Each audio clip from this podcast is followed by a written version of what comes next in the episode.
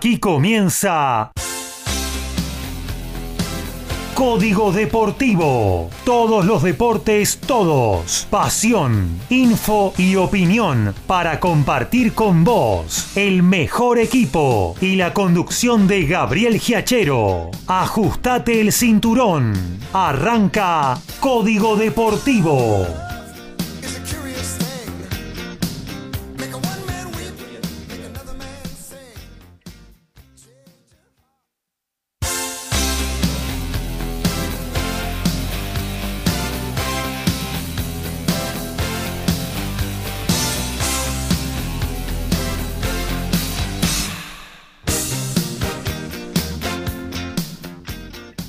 ¿Cómo les va? Muy, pero muy buenos días en esta mañana lluviosa, se podría decir, ni siquiera eso, esta mañana húmeda de Buenos Aires, con algunos chispazos, sí, que llegan desde el cielo, anuncios de de precipitaciones durante el sábado, durante el domingo, bueno, un fin de semana para disfrutar del deporte, ¿eh? para estar en casita, tranquilo, mirando buenas cosas de lo que nos eh, tiene preparada todas las disciplinas deportivas de este fin de semana. Tenemos de todo y muy, pero muy bueno. ¿eh? Boxeo eh, de primer nivel por la tarde, por la noche. Eh, también rugby, obviamente que automovilismo con el regreso de la Fórmula 1, una nueva fecha del turismo carretera. Eh, básquetbol también, jugándose ya las últimas partidos, recuperándose de la serie regular de la Liga Nacional de Básquetbol. En fin, un amplio abanico de, de, actividades deportivas. Aquí estamos siguiendo lo que es la final de la Liga Argentina de Voleibol. Ya vamos a estar con el minuto a minuto también de eso, junto a las actualizaciones de todo lo que suceda en vivo en cada uno de nuestros eh, de todos los deportes. ¿eh? Sobre la margen derecha de la página de la radio nos podés dejar tu mensaje, tu consulta, tu comentario, tu saludo, tu crítica, lo que quieras. ¿eh? Ahí www.mgradio.com.ar, también a través de cualquiera de nuestras aplicaciones con la cual llevas a MG Radio siempre al lado tuyo en cada movimiento de tu vida. Y bueno, si los querés hacer vía WhatsApp, tenemos el número 11 70 05 2196 11 70 05 2196. Paso a saludar a quienes hacen cada miércoles, cada sábado, eh, las ediciones de Código Deportivo. Arranco aquí a mi derecha con el dueño de la pasión máxima de los argentinos, el fútbol, Horacio Bocchio. ¿Cómo anda? Buenos días. Hola Gabriel, buenos días, eh, compañeros audiencia. Muy bien, eh, porque a pesar de esta húmeda y algo lluviosa mañana que estamos teniendo, el fútbol seguramente se va a poder desarrollar sin ningún inconveniente. Sí lo tuvimos el problema en la mañana de ayer, que las reservas que habitualmente se suelen jugar en ese día, eh, horario por la mañana, se han tenido que suspender en su gran mayoría. Después vamos a ir eh, repasando los resultados de lo que se disputó, más lo que se va a jugar cuando fueron reprogramados con sus respectivos horarios. El mundo del fútbol agrega hoy eh, al fútbol femenino. Comienza el campeonato, el segundo torneo profesional en la República Argentina. Exacto, eh, a partir de hoy ya ha comenzado ya el primer partido, eh, después vamos a ir con el resultado. El segundo torneo, exacto, ya eh, ha dado comienzo y bueno, eh, uno de los grandes candidatos, como siempre, ya bastante cómodo está en el marcador en, este entretiempo.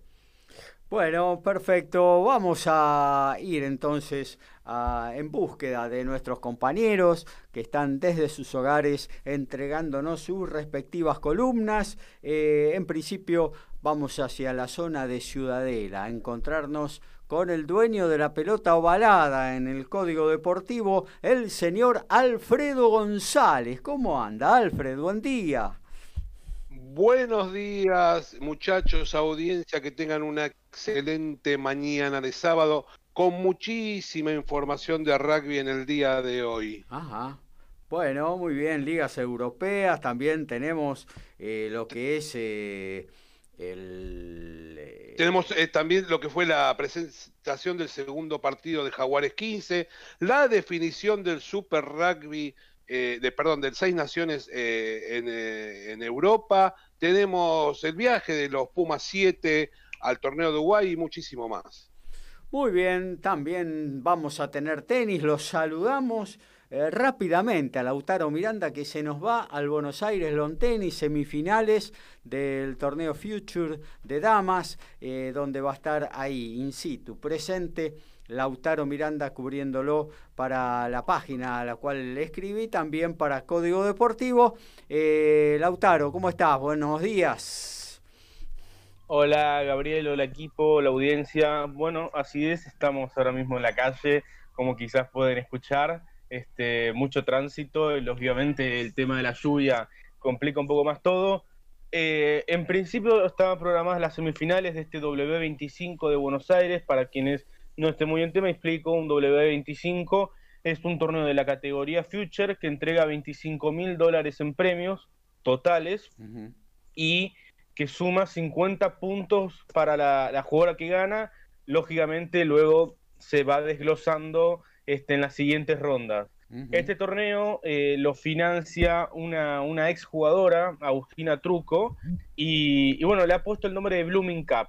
Blooming es florecer en inglés, y con todo lo que está pasando con el tenis femenino, todo lo que ha generado el Roland Garros de Nadia Podoroska, es como que hay un, un interés de la gente por conocer quiénes son las otras jugadoras eh, que hacen al equipo femenino de la Copa Billie Jean King.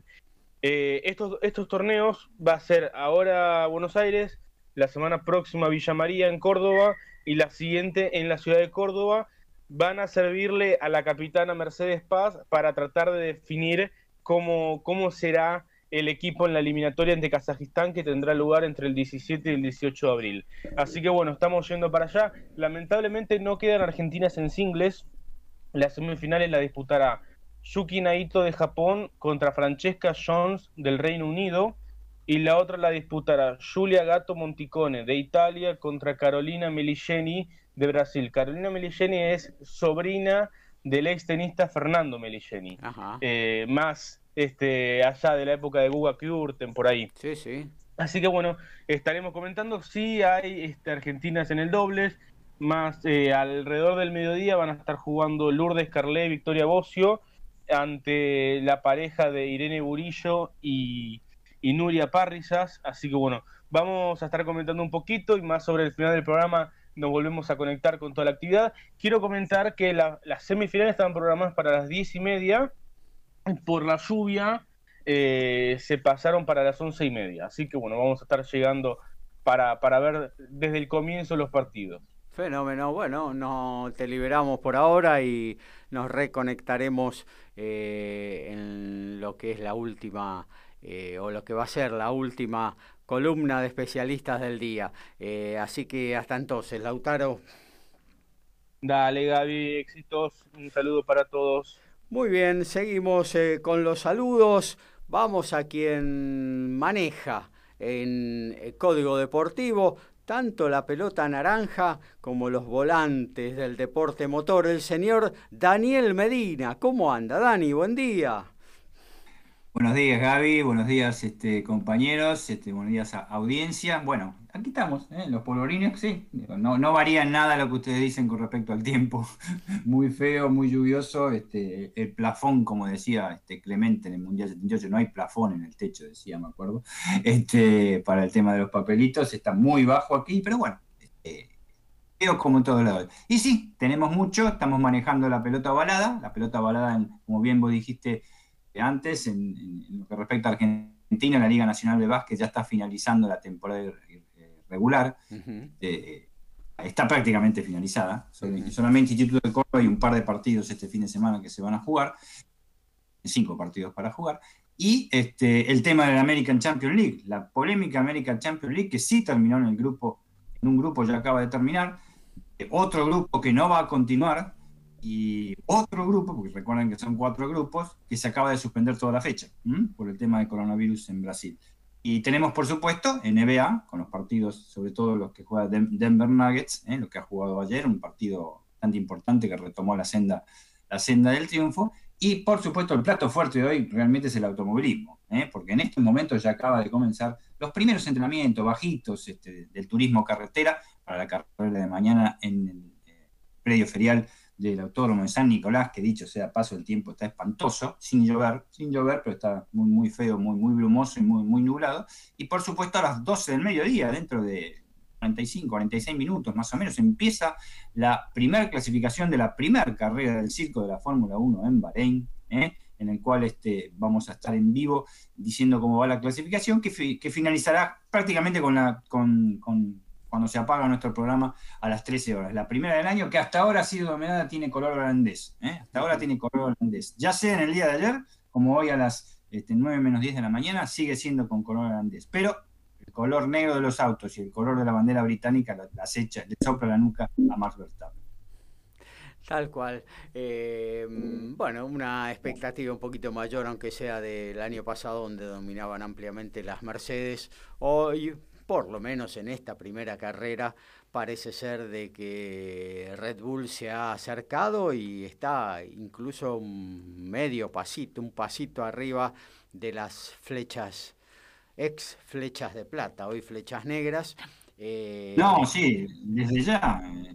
Eh, es el que mejor experimentado, ya lo hablamos Gaby este, la semana pasada, contigo también, vos lo habías señalado también, son los que mejor han evolucionado, digamos, en el circuito de Shakir, pero bueno, Vamos a ver, porque este, eh, hoy sí hay casi un segundo de diferencia, pero eran los entrenamientos. Ayer hubo apenas 235 centésimas este, a favor de, la gente de Red Bull. Es poca diferencia y la verdad que Mercedes la puede limar. Y en los ritmos de carrera, ahí son bravos los Mercedes. Pero bueno, vamos a ver, ¿eh? las carreras hay que correrlas y hay un, este, un aditamento, antes de pasar a otro de los compañeros, bastante importante a tener en cuenta.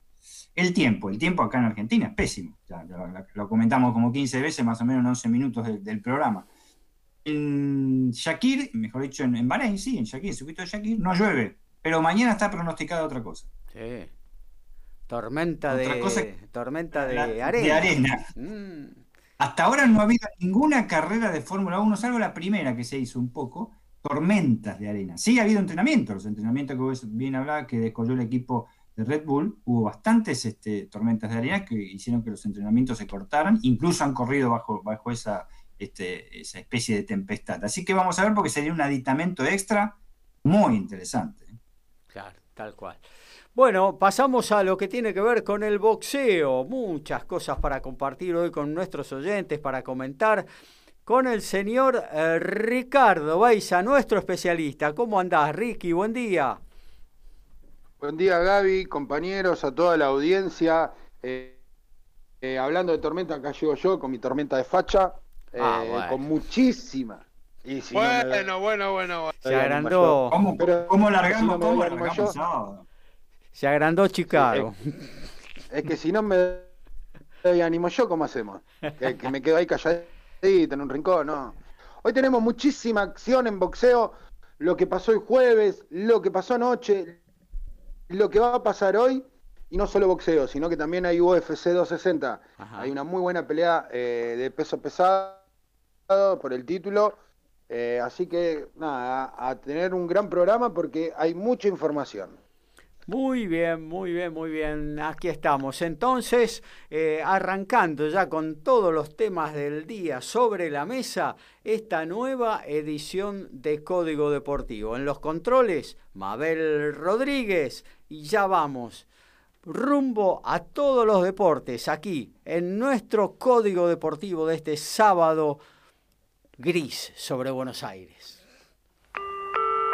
Todos los deportes en un solo programa. Código Deportivo.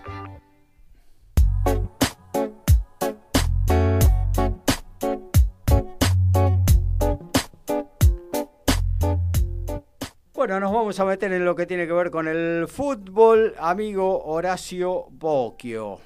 Y ayer se puso en marcha la fecha número 7. Horacio, Horacio, antes de empezar. Sí. Perdón, Daniel, antes de empezar. Por favor, no voy a pegar ningún grito desaforado cuando vos hagas comentarios de un conjunto de la capital federal. ¿De la zona sur? Sí, sí, la zona sur de la capital se podría decir, sí. Hoy, sí, hoy sí, hoy sí, más adelante se supone que volverá a su viejo terruño. Quiere, volver al, Este, quiere no, volver al bar. no voy a interrum- no voy a interrumpirte más de ninguna manera por ese motivo. Y bueno.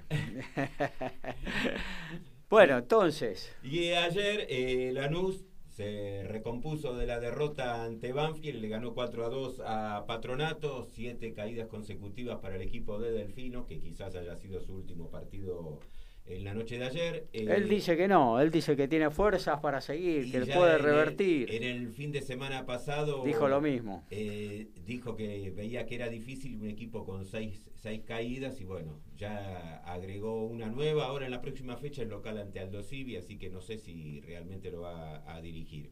Él llegó a principios de diciembre del año pasado, dejando Sarmiento ante la posibilidad de, de Patronato volver a dirigir en primera división y bueno.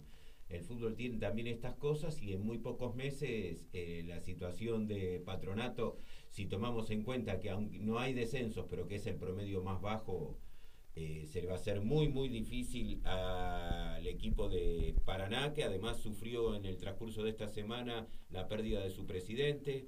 Eh, falleció el, miércoles eh, quien presidía la entidad, así que la, la posibilidad de patronato es bastante compleja y eh, se le va a hacer muy difícil porque para poder remontar la situación, si se llega a dar lo que se está planeando o lo que hablábamos antes de salir al aire, la- se está evaluando qué, forma de juego va a tener el 2022, los campeonatos y parte del, del bosquejo que hay en marcha es hacer algo más o menos similar a este, pero con el eh, inconveniente que el año que viene vamos a tener el Mundial. Claro. Así que la temporada tiene que estar terminando aproximadamente el, a principio de noviembre de 2022 Ujú. y eh, lo que se estaba calculando era hacer un torneo corto, una copa, como está haciendo ahora, y eh, arrancar enseguida un torneo largo que sería de 28 equipos. Eh, otra de las cosas que se está pensando es que como tienen que quedar 22 y van a ser 28, ya eh, el año que viene cuando vuelvan los descensos van a tener que ser 4 dos ascensos y cuatro. Y después va a haber que ir pensando también si van a seguir incorporándose equipos eh, en la primera división de se van a empezar a acumular después en las categorías más bajas y comienzan los cuatro descensos, porque en Claro. tres temporadas tienen que quedar en 22. ¿En qué quedó eso de la incorporación de, de tres o cuatro instituciones a la última categoría del fútbol? Claro, eh, eh, eres- son 12 los que estarían participando y la idea de AFA, dicen que son cerca de 30 las carpetas que se presentaron, eh, incorporar cuatro instituciones más. Bueno, el inconveniente está que en muy poco tiempo, si siguen incorporando, la AD va a empezar a tener una cantidad de equipos muy grandes. Aparte, todas las otras categorías de ascenso van a tener que tener una cantidad importante de, de descensos. No nos tenemos que olvidar. Horacio, la, Sí. la idea de AFA es volver a los 20 o a qué cantidad de equipos en primera? 22. 22. Ujú. Y Bueno, suena más razonable que los 30, ¿no? En- Una cosa que no se puede entender. sí, no, pero aparte el, el ida y vuelta que hubo, porque se pasó de 20 a 30, después se empezó a bajar y cuando estaban en 22 se llegó a, volver a volver a subir, no se empezaron a suspender los descensos al margen de la pandemia. Eh, Sí. Acá yo le comentaba recién a Gabriel, eh, falta una fecha hasta que comienza entre mañana y el lunes en Uruguay. Bueno, lo que se está completando es la temporada 2020. Así que Claro. van a tener eh, prácticamente ocho meses para poder jugar la temporada 2021. Acá con todo el engendro que se armó, allá los descensos se mantuvieron igual, la estructura es la misma, quiere decir que se podía haber hecho algo, más por las fechas que faltaban. Y lo otro es, si suben esos cuatro equipos que ellos piensan eh, incorporar en la primera división D, van a tener que bajar en todas las categorías. Y eh, no hace falta ir muy lejos para recordar que el Nacional B en la temporada 2017 llegó a tener seis descensos directos. Así que, Claro. no sé, realmente eh, el bosquejo que hay, aparentemente el más firme sería ese. Más por el tema del Mundial y la fecha. ¿Y los clubes del ascenso están de acuerdo con esta, con esta situación? Eh, bueno, acá es una decisión solamente de primera, ¿eh? La forma de Ah. juego de primera. Así que después le- a ellos les quedaría el problema de la cantidad de descensos. Y acomodarse con un- una primera nacional que siempre es complicada, ¿no? Porque entra en juego los ascensos y descensos del federal, más lo de la primera B Metro, ¿no? Y no, no es fácil combinar eso. Y entonces, bueno, por eso voy al, al tema. ¿Qué van a hacer con esto de seguir incorporando equipos y van a empezar a bajar equipos? Claro, sí, sí. Igual eh, la primera D, o sea, la última categoría del fútbol argentino, eh, hace rato que viene con muy poca cantidad de equipos, ¿no? O sea que si se suman cuatro, aunque después haya eh, cuatro o cinco más, por ahí quedaría un torneo de, de 20, 22 equipos que no estaría mal tampoco, ¿no? Claro, lo que ocurre es que para llegar a eso, todas las demás categorías intermedias van a tener que tener muchos descensos y Y ahí sí. es donde viene la resistencia de los dirigentes. Bueno, pero va, eso va a tener que suceder, va a tener que suceder porque si no, ¿dónde lo vas a meter los equipos? Va a tener que suceder, va a haber eh, ascensos, así como hubo eh, ascensos masivos y todos lo festejaron, lo, incluso a mitad de campeonato, algún ascenso se celebró eh, o se cambió eh, la pauta de lo que era originalmente los torneos. Bueno, ahora eh, viene la otra y lo van a tener que aceptar también. Sí, lo que pasa es que esto es como que se va a repetir algo que pasó entre 2014 y 2015, en Claro. 5 o 6 años estamos otra vez en la misma, porque se dieron cuenta de que era un fracaso el torneo de 30, había que reducirlo y de reducirlo estamos llegando a 28 ya para la temporada que Sí, viene. sí, la pandemia acá jugó un, un papel fundamental, quizás no era la idea, esta no era la idea de los dirigentes, porque desde que se armó la Superliga siempre se quería contar en, con 20 equipos, ni siquiera con 22, con 20, eh, pero bueno, la pandemia un poco eh, trastocó todos los planes, ¿no? Y pero yo creo que se va, se va a acomodar, se tiene que acomodar sí o sí para, para los próximos años y bueno, y entrará en juego el ascenso también. Sí, no, aparte que eh, la decisión del torneo es solamente para primera división, así que el ascenso se va a encontrar eh, cuando se reúnan con eh, que le van van a tener dos ascensos y va a tener cuatro de claro, y ahí va a ser categoría por categoría que bueno, cada uno cómo lo pueden resolver y el mayor inconveniente después está entre el Nacional B que se deriva a la B Metropolitana y al Federal. Claro, sí, Y, sí. y teniendo en cuenta que se suman los puntos de ahora, que los clubes que están comprometidos con el descenso tienen que tener en cuenta que perder ahora también puede tener consecuencias. Sí, claro. Sí, eh, otra de las cosas también que estaban planteando es eh, otra modificación con el tema de censo, sería en los promedios que la copa que se juegue a comienzos del año que viene no compute para los promedios. Ah, bueno. Solamente, Mami, mami. solamente el torneo largo de 27 fechas sería, más eh, toda esta temporada con estos dos torneos, el 2021, más lo que eh, hayan acumulado los que jugaron en 2020. Bueno, Y en la primera, en la primera D, como habías dicho hace rato, hace rato que Horacio ha dado la información de la primera D de los cuatro equipos que se van a incorporar, asoman algunos con, asoman algunos con sociedad- sociedades realmente ocultas, pero otros muy poderosos. Por ejemplo, el Sindicato Argentino de la Televisión, cuyo presidente del sindicato es el vicepresidente de San Lorenzo de Almagro, y en caso de, de- de- de poder obtener esa plaza, en la ex categoría aficionado, como se llamaba antes, eh, también podría ser la primera D televisada, televisada. Así que miren qué, qué de intereses que hay también, ¿no? qué despelote. Claro.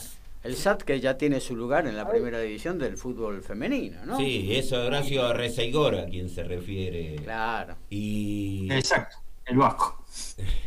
y bueno, eh, sí, perdón. No, y quería comentar que hablando de todo esto de los que van a empezar en la categoría de, se habla de Douglas High, pero de Douglas High que no va a poder ascender. O sea que va a jugar por jugar, digamos. Sí, eh, otra de, la- de las cosas que estaban planteando es que los cuatro que se incorporen no podrían ascender en la primera temporada. Mirá. Ah, los cuatro. Yo tenía entendido que Douglas High, por ser un equipo ya que viene en competición Profesional, del digamos. argentino. No, Claro. porque hay otro inconveniente. Si se suma, al salir del Consejo Federal y pasar a ser afiliado directo de AFA y entrar en la D, los jugadores que tienen, que hayan tenido contrato profesional, no van a poder actuar. Claro, eso sí, porque es una categoría hoy por hoy solamente amateur. Amateur, exacto. Eh, ¿No lo podemos cambiar por lo de Chicago? se veía venir eso, se veía venir. Ya la estaba preparando el, el tipo. Pero no, no deja de ser eh, llamativo ciertas modificaciones. Esto que están planeando de la Copa jugarla sin el descenso, cuando es algo eh, sin sumar los puntos, cuando este que se está jugando sí lo suma. Claro. Así que es eh, realmente tan engorroso y tan a veces tan extraño y sospechoso que, pase todo esto. Y después, bueno, sí, lo que decía Daniel en, el tema de los equipos de la A, de la D, perdón, eh, hay muchas eh, anónimas, ¿no? Claro, encubiertas, digamos. Y es... Algo así fue Real Pilar, ¿no? Real Pilar fue algo así. Fénix. Claro.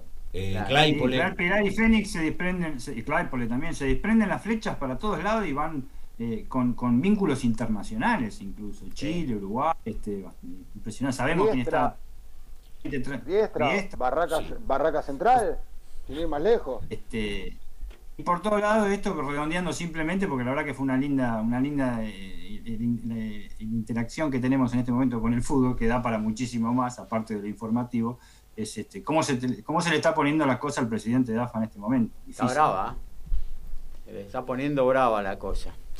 Eh, bueno, y parece que lo están mandando al matadero. Bueno, eh, sí. Y completamos entonces con la primera división. Eh, ayer en el 15 de abril, Unión y Sarmiento de Junín empataron 0 a 0. Ahí está. Bueno, vamos antes de cerrar la columna de fútbol, vamos a actualizar lo que viene sucediendo tanto en el rugby como en el vóley. Recordemos que se está jugando la final de la Liga Argentina de Vóley en el primer encuentro UPCN allá en su ciudad, en el complejo La Superiora de San Juan, le dio vuelta el partido a Ciudad de Buenos Aires, lo derrotó 3 a 2 y ahora se está jugando eh, el segundo partido en el mismo lugar. Eh, están desarrollando eh, el primer set, pero vamos primero a actualizar rugby y después nos metemos en el volei, amigo Alfredo. Sí, 35 minutos del primer tiempo en el top 14. El Stade francés, donde Marcos Kremer y Matera son titulares, está perdiendo como local 10 a 13. Y en uh, Premiership, 21 minutos del primer tiempo, Bristol, que marcha primero, empata 7 a 7 con el Harlequins del Andajo. Muy bien, entonces nos volvemos a encontrar con el complejo La Superiora de San Juan 21 a 20. UPCN en el primer set le está ganando a Ciudad de Buenos Aires. El gol más gritado, ese passing quirúrgico, el knockout fulminante, pasa por Código Deportivo.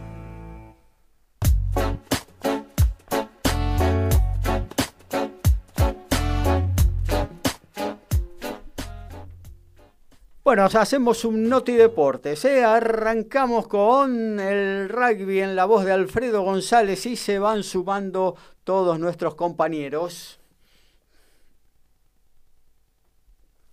Y. Sí. Perdón. Glasgow Guardian anunció la contratación de Sebastián Cancellieri a partir de la próxima temporada, el Pro 16. El Win actualmente que juega en Jaguares 15 será su primera experiencia en Europa. Será compañero de Enrique Piereto y Domingo Miotti. Y por otro lado tenemos que luego de finalizar su contrato con la UAR, Javier Ortega de hecho se sumó a la pretemporada del STIC. El jugador había anunciado que no terminaba su etapa. ¿Jugará el torneo de la Urba para los Angeros en el torneo que arranca el 17 de abril? Y en el automovilismo, primero, y te canto truco, Alfredo. Bueno, este, automovilismo, Nissan, la marca japonesa campeona de la Fórmula E, confirmó que continuará en la categoría en la próxima temporada, 2022-2023, no la actual que ya ha comenzado. Sí, por supuesto está compitiendo, quiero decir que va a continuar. Cuando se eh, eh, produzca el, el, advenimiento de la tercera generación de vehículos, los nipones tienen como objetivo electrificar todos sus vehículos para el año 2030, pero todos, incluso lo de las ventas de los autos de calle. De la manera que la actual Fórmula E será fundamental para sus proyectos. Boxeo. Bueno, Gaby, te cuento que el CMB quiere a todos contentos. Ajá. En una jugada estratégica para llevar a cabo revanchas, eh, van a haber cuatro hombres, un título y se van a matar entre todos, digamos. Uh -huh. eh, Estrada versus Chocolatito versión 3 y la de Cuadras versus Rubinsay versión 2. Los ganadores se van a enfrentar entre sí y ahí obtendremos una final en los pesos super mosca. La verdad, jugada maestra el señor Suleiman. La Euroliga de básquet está más que arde. Al ya clasificado Barcelona, el Barcelona arrasa con todo, está a un triunfo de asegurarse completamente el primer puesto, aunque ya se aseguró su plaza a los octavos de final. El Real Madrid está por ahora soñando en el séptimo puesto, séptimo puesto después vamos a comentar todos los partidos, y por ahora se está quedando afuera el Vasconia en el noveno puesto, pero faltan tres matches todavía para definir la liga más importante de torneos continentales después de los Estados Unidos del mundo. Y en el fútbol femenino, eh, la Guayurquiza en 23 del segundo tiempo le está ganando a Villa San Carlos 4 a 1. 28 del primer tiempo, Lanús le gana 1 a 0 a Gimnasia Grima La Plata. A las 14, Boca va a recibir a Defensores de Belgrano. A las 17, Excursionistas River. Y a las 18, Racing y el Deportivo Español. Nos metemos entonces en lo que tiene que ver con el automovilismo. Es el momento de Daniel Medina y es el momento del automovilismo que hay mucho y, y, y variado. Desde ya, turismo carretera en el predio ferial de San Nicolás. Uh -huh. Arriba tienen un dron en este momento la televisión de Deporte B, porque recordemos que el predio ferial de San Nicolás es la sede de Expo ha sido la sede por mucho tiempo, salvo ahora con el tema de la pandemia, de Expo Agro. Así que está todo muy parejito, muy, muy, muy, este, como si fueran que tuvieran los stands. Es, es impresionante ese predio ferial. El autódromo por ahí es un autódromo que nos gusta mucho en el sentido de que no se puede hacer mucho sobrepaso, pero es un autódromo en realidad que tiene todas las condiciones de seguridad bastante prolijo. Acá, para comenzar, antes de que eh, describamos un poco lo que va a ser la carrera de turismo carretera, ya están con el segundo entrenamiento. En el primero, Lambiris ha sido el más rápido, seguido por Benvenuti, Mariano Werner, Jonathan Castellano, Julián Santero y Cristian este, Ledesma. El campeón, el ex campeón Agustín Canapino, ganador de una de las tres carreras, de las dos carreras disputadas, que está siendo entrevistado en este momento, figuró en la décimo segunda posición. Eh, el turismo carretera, tercera fecha. El circuito este de 3.959 metros, que ya lo hablamos bastante. El primer entrenamiento se está realizando, será hasta las 11 y media de la mañana. El segundo de 12 a 12.20. Y la clasificación, para la más popular de las categorías del automovilismo argentino, será a partir de las 4 menos 10 y hasta las 4 y media de la tarde. Mañana, domingo, las clásicas tres series de cuatro vueltas a las 10 menos 10 de la mañana, 10 y cuarto y 10.40 horas para pasar a final a las 13.20 horas, 20 vueltas o 50 minutos, en la cual participarán todos los pilotos que corrieron la serie. Recuerden que lo mencionamos el día miércoles, Gaby, son 47 autitos. Un ¿eh? montón. que van a participar. Y lo que dije muy graciosamente el miércoles, así, larga, eh, cuando se completa la primera vuelta del puntero, recién está largando el último. Es impresionante la cantidad de autos en el turismo carretera. Pero bueno, es la categoría más popular de nuestro país, sin duda, ¿eh? desde ya. El campeonato está siendo, para recordar a, los oyentes, encabezado por Agustín Canapino con Chevrolet 83 puntos, eh, Mauricio Lambiris con Ford 67 puntos, revelación hasta ahora Lambiris del campeonato, el flaco el tuvo Gini eh, con Torino 65 puntos y medio, seguido por Landa, otra revelación que viene del TC Pista por 62 puntos y medio, Cristian Ledesma con Chevrolet 60 puntos. Y Gabriel Ponce de León sorprendiendo en el sexto puesto hasta ahora en las carreras disputadas este, con 57 eh, puntos. Esperamos lo mejor de lo mejor. Desde ya, ¿eh? como esa segunda fecha apasionante en el Galvez, que realmente fue lo que debe ser una carrera, con emoción por todos lados, ¿eh? sin accidentes, por claro. supuesto, eso no, no, lo pide nadie el accidente, pero sí que se corra con caballerosidad y que se pongan tres autos en la pista, dos autos en la pista y se aplaudan, eso está bárbaro. Pero este, que haya emoción. Vamos a ver, este circuito no es muy. Este, comenzó a lloviznar en San Nicolás en este momento y están los primeros despistes, ya le, les anticipo. Pero ojalá que sea una carrera tan emocionante con el Gaby. Con que sea un 20% de lo que fue esa carrera, este Gaby, realmente podemos conformarnos. Y la lluvia va a ser un condimento y como está anunciado incluso ahí en San Nicolás también, lluvia para mañana, es muy probable que las series y la final se disputen con, con agua y eso, bueno, también empareja las chances y da un condimento especial a cada una de las carreras, ¿no? Sí, es cuando desea uno, a pesar de la peligrosidad, por supuesto, ¿no? Sí. No se puede pensar a lo peligroso que es, pero es lo que desea uno en estos casos, este, eh, porque realmente se, se ven generalmente espectáculos buenos, ¿eh? Claro. cuando pasan este, con, con muchos aditamentos, seguramente va a haber pescar con la lluvia. Claro. La, la- la largada seguro se hace con pescar, desde ya, este, eh, como se hace siempre, mejor dicho, pero va a ser eh, pues, quizás de otra manera, una tras de otra, en fin, son muchas cosas que, que se tienen que tener en cuenta, pero una carrera con precipitaciones este, eh, realmente en, en todos los sentidos, hasta en la Fórmula 1 la pedimos a gritos, siempre, Claro. en la Fórmula 1 la pedimos totalmente a gritos a las carreras. Y a Fórmula 1 nos estamos refiriendo, bueno, comienza el circo nuevamente en Bahrein, este, recién se acaba de hacer, acaban de terminar hace una hora eh, eh, la, la última tanda de entrenamientos, que ahora tienen tres tandas, dos los viernes y una los sábados, se ha reducido una tanda de entrenamiento en la Fórmula 1. Nuevamente, Max Verstappen eh, ha sido eh, el, más rápido, eh, volvió a colocarse al frente con, con su Red Bull, con un tiempo de un minuto 30-57 y doblegó a Lewis Hamilton eh, por eh, 739 milésimas esta vez. Estamos casi tres cuartos de segundo, es bastante para lo que uno piensa, ¿no? Desde Claro. ya, como decíamos antes, este, vamos a ver cómo se da ahora en la clasificación que comienza en, en menos de media hora. Y sobre todo, sobre todo, Dani, ayer eh, yo me estaba fijando eh, que una cosa también inusual en la Fórmula 1, a partir de que en un segundo había creo que 15 coches, algo que no, no, no sucede habitualmente en la categoría mayor, donde hay una... eh, cuatro o cinco coches en un segundo y los demás están bastante lejos. Pero esta vez, salvo los Haas y los Williams, que hoy por hoy eh, son los peores equipos de la categoría, eh, los demás eh, están bastante juntitos, o estuvieron ayer bastante juntitos. Hoy, si me decís que el segundo está a 730 milésimas, seguramente eso ya no sucedió, ¿no? No, no, ya están, ya la mayoría están, este, no digo normal como el año pasado, los años anteriores, pero sí a tener en cuenta que ya eh, afinaron un poquito. ¿Eh? Para mí los McLaren, perdón, los este, Mercedes están escondiendo todavía un poco las cosas, pero bueno, es una opinión personal mía. Pero vamos a ver, vamos a ver ahora porque en la cancha se ven los pingos, como Claro. siempre, ¿no?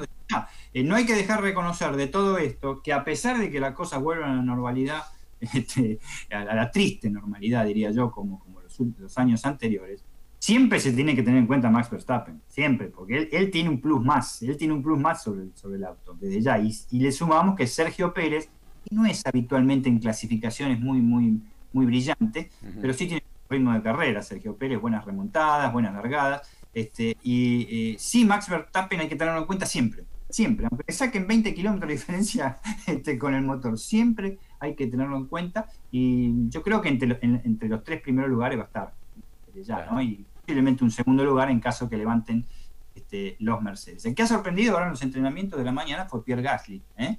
Este, eh, que llegó en, en tercer lugar, cuarto con el Alfa Tauri, es un piloto muy sólido, Gasly, este, que realmente, y ahora con su compañero Tsunoda, el japonés, este, el representante de Honda, digamos, Claro. este, alquila los intereses de Honda, el, el topo, este, en Alfa Tauri, este, eh, eh, yo creo que va a estar más, me parece que está por otro equipo, Pierre Gasly, tuvo su oportunidad en, en en, Red Bull, podría estar tranquilamente en Red Bull, sabemos por qué no se lo sacó enseguida, sabemos por qué lo sacó enseguida, porque realmente vinieron los, dólares a los euros de Tailandia y, este, y lo sacaron porque no se, no, se, no se llegó ni a adaptar a Red Bull en su momento y lo sacaron, porque si hubiera sido que pasó un año completo de mala actuación, no, no fue así.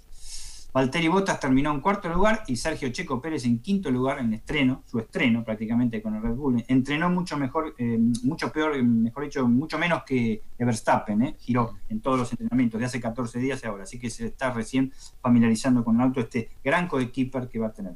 Así que bueno, comenzamos mañana este, también a las 12 del mediodía esta carrera con muchas esperanzas, fundadas o no, los autos, otra de las cosas que ha cambiado mucho en la fisonomía de ver la carrera, casi todos los autos son oscuros. Ahora. Claro. casi todos los autos son oscuros. Ahora, entre el negro y el azul este, y el gris oscuro, este, eh, eh, destacan la mayoría de los automóviles de la Fórmula 1. Y para este, tener en cuenta, este, incluso McLaren, que era anaranjado, está en una especie de amarillo, parecen los Renault de antes, ¿eh? los Renault del año pasado. Eh, el tema de Renault, justamente, de Alpine, que ahora se llama Alpine, eh, hasta ahora los entrenamientos bastante decepcionantes, ¿eh? bastante decepcionantes, tanto en Alonso, que fue decimoprimero esta mañana, decimocuarto, perdón, esta mañana, este, eh, como con, que fue decimoprimero. Este, según Alonso, le falta bastante todavía, ¿no? Desde ya. Este, yo veía con la cámara a bordo de Alonso cómo se movía su casco, digo, cómo estará de la mandíbula el gallego, Dios mío, mamita querida. Pero bueno, eh, estamos esperando a ver cómo, cómo está. Los que, están, los que están repuntando, parece ser que le han encontrado un poquito la vuelta, es McLaren, ¿no? Ubicándose bastante bien en estos últimos entrenamientos también. Tiene un piloto muy sólido como Leandro, como Norris, ¿eh? como Lando Norris, que casi le digo Leandro, como Lando Norris, este, que, que sabe lo que es la evolución de McLaren realmente. ¿eh? En las últimas tres temporadas ha estado de piloto. Y eh, otro que es uno de los mejores pilotos para mí de la categoría, que es Daniel Richardo, es un piloto muy veloz, pero a la vez muy reflexivo, este, un piloto que sabe aprovechar situaciones y estrategias de carrera. Esperemos porque es uno de los principales, es uno de los mm, equipos con sus principales renovaciones en, aerodinámica, que era lo que eh, lo, permitido este año. Incluso, incluso le, le encontró ahí un recoveco al reglamento y parece ser que eso le, ha, dado el salto de calidad, ¿no? E, e, esperemos, esperemos. Para mí sigue muy tranquilo Mercedes, ¿eh? Este, eh en, el tema. En el Ferrari no se habla prácticamente nada. Este, las mejores abstracciones hasta ahora en estos dos días fueron de Sainz, no tanto de, Leclerc. Y lo que sí también, que no, no, ha decepcionado, pero sí está en un nivel bajo hasta ahora de entrenamientos, es del equipo Aston Martin. Que dicho sea de paso, hay que comunicar que dos de los integrantes del equipo eh, Aston Martin, que no son ni, corredores ni, los principales nombres de la primera línea directiva de, Aston Martin, eh, fueron detectados con eh, positivo de COVID-19, por lo tanto está todo el equipo ha sido monitoreado, ha sido este, testeado para ver cómo sigue la cosa. El tema, bueno, para más o menos finalizar con el, con, el automovilismo y después damos otras noticias que hay, este, tenemos varias, pero una de las principales son que eh, Franco Colapinto ha terminado sus ensayos este, en, Barcelona, los segundos ensayos que se hizo en el circuito de, de Montmeló, terminó la segunda tanda de test en Barcelona eh, con las pruebas de la Fórmula Regional Europea Bay Alpine. Finalizó en el octavo lugar, ¿eh? a menos de 300 centésimas del mejor tiempo que fue del suizo Gregor Sossi con el ART G-Prix Racing. Recordemos, y acá bien vale lo que decías vos, acá sí que por ahí participan 24 este, autos o 20, autos, participan 20 autos, y eso sí están todos en un segundo. Es impresionante. Este, eh, eh, el octavo puede pasar primero en cualquier momento. Las diferencias este, con, con el primero son realmente mínimas. Lo próximo, que será el martes 30 y el miércoles 31, va a ser en Paul Ricard, desde ya, donde este, se completarán los testeos para luego comenzar este, con, ya habíamos anunciado cómo es el tema de la categoría cuando comienza. Y para este, finalizar el tema de eh, automovilismo, vamos a decir a la gente de Turismo Nacional, ¿eh? que le, habíamos dado un, anticipo, la clase 2 y la clase 3 volverán al ruedo en Semana Santa, ¿eh? la semana que viene, continuando este fin de semana de puro automovilismo del predio federal de San Nicolás, completando dicha ciudad dos semanas tremendo de ruido automotor. Será el 4 de abril, y diferenciándose, diferenciándose de la primera fecha en Bahía Blanca, que ojalá se vuelva a repetir un espectáculo en la clase 2, como esa vez, ambas clases tendrán tres series esta vez este, previas a seis vueltas. Antes eran dos series nada más, y llegó el año pasado incluso llegó a hacerse una serie sola. Y con las finales respectivas a 18 vueltas en clase 2 y 22 en la clase 3. Se viene lo mejor para la categoría insignia del automovilismo argentino. Actualizamos rugby y volei aquí en la mañana gris de Buenos Aires y en Código Deportivo. Final del primer tiempo en París, Stade francés 17, Clermont 16. En Inglaterra, el que marcha primero, el Bristol, le gana a los 31 minutos del, segundo del primer tiempo 21 a 14 a Harlequins. 1 a 0 terminó el primer eh, set 25 a 22 UPCN. Eh, ahí en su casa le está ganando a Ciudad de Buenos Aires. 9-5 también el gremio arriba en el segundo set. Recordemos que el primer partido eh, UPCN derrotó a Ciudad a 1 a 0 arriba. la asistencia mágica, el sorpaso inesperado y el try sobre el cierre. Todo está en Código Deportivo.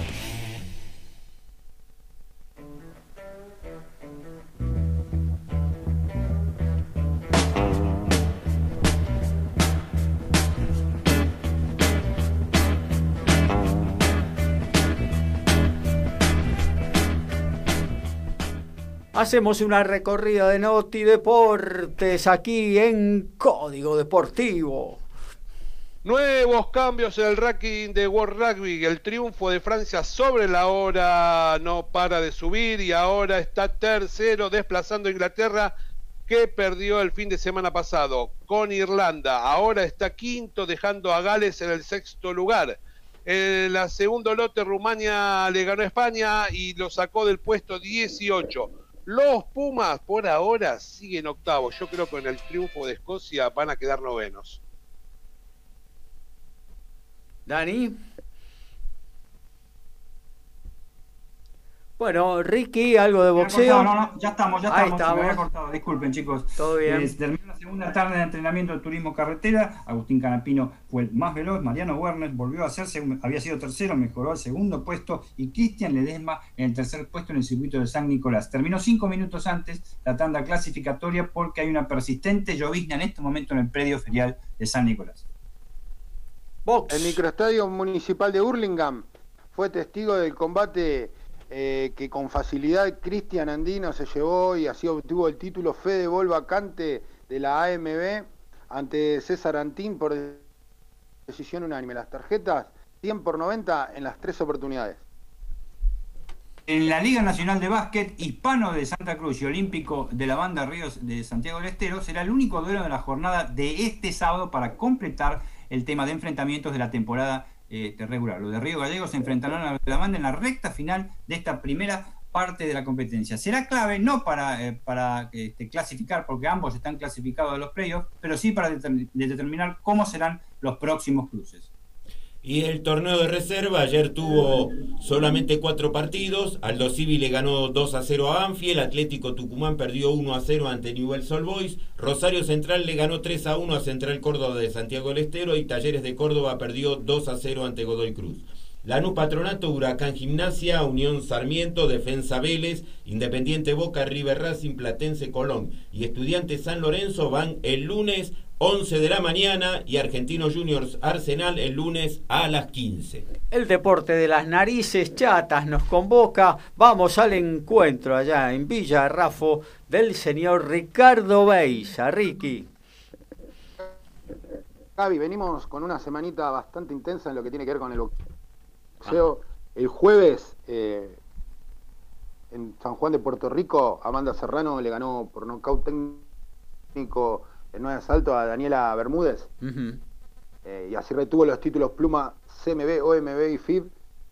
Eh, yo creo que Daniela llevó ade- adelante una pelea bastante digna, aunque un poco no tan inteligente, digamos. Eh, fue el cruce muchas oportunidades donde la boricua ahí sacaba rédito. Tal es así que el fin de la pelea vino con una combinación al cuerpo, un gancho al hígado que la hizo retroceder. Daniela eh, hincó su rodilla en la lona, como se dice, y recibió la cuenta y no, no pudo soportar el dolor. Así que, bueno, va, va a tener que trabajar un poquito más. Tí- Típica, defi- típica definición de gancho al hígado, ¿no? Exactamente. Desen- de- de- retrocedió, no, no soportó el dolor, fueron dos segundos, un segundo después de- del golpe. Es, como vos dijiste, Dani, es la típica a definición. Eh, yo creo que venía, venía mal en las, las tarjetas de los tres jueces, aunque un poco localista, pues yo no la tenía así. Eh, tenía 80-72 eh, los tres jueces.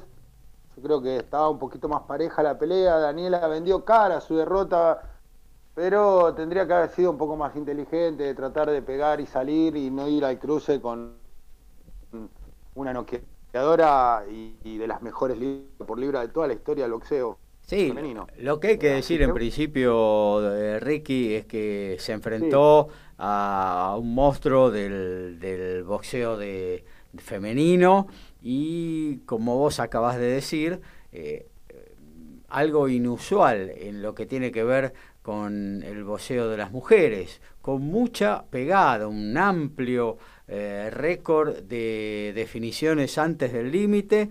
Y bueno, y eso se vio desde el principio en la pelea donde claramente Serrano era superior en velocidad y en la potencia de sus golpes. Y coincido con vos. Y en puntería, y en puntería. porque la verdad que lo que lo que tiraba pegaba Serrano. Sí, sí.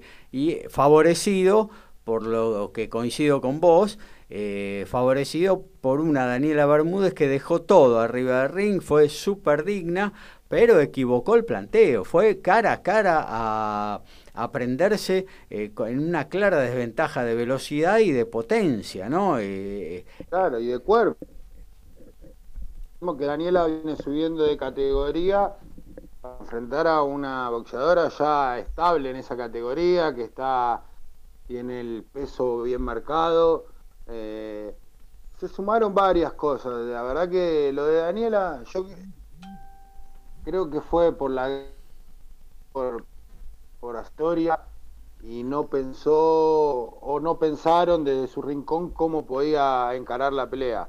Eh, yo creo que, a ver, a ver, la pelea iba a ser muy difícil, por más que la piense, la cuando piense y la vuelva a recontrapensar, iba a ser muy difícil. Sí, sí, sí. Eh, ante una boxeadora que es como, como decimos nosotros, tiene un récord terrible y aparte es de las mejores de la historia no hay casos, eh, en hombres solamente son creo que muy poquitos, si no mal no recuerdo, Paquiao, ocho veces campeón en diferentes categorías, no creo que haya otro, no recuerdo. Eh, Así que la verdad que lo de Daniela muy bueno, pero bueno, a mejorar. Eh, yo creo que el padre en el rincón eh, está bien, pero tendría que haber otra cabeza fría y más pensante para ayudar en estos casos.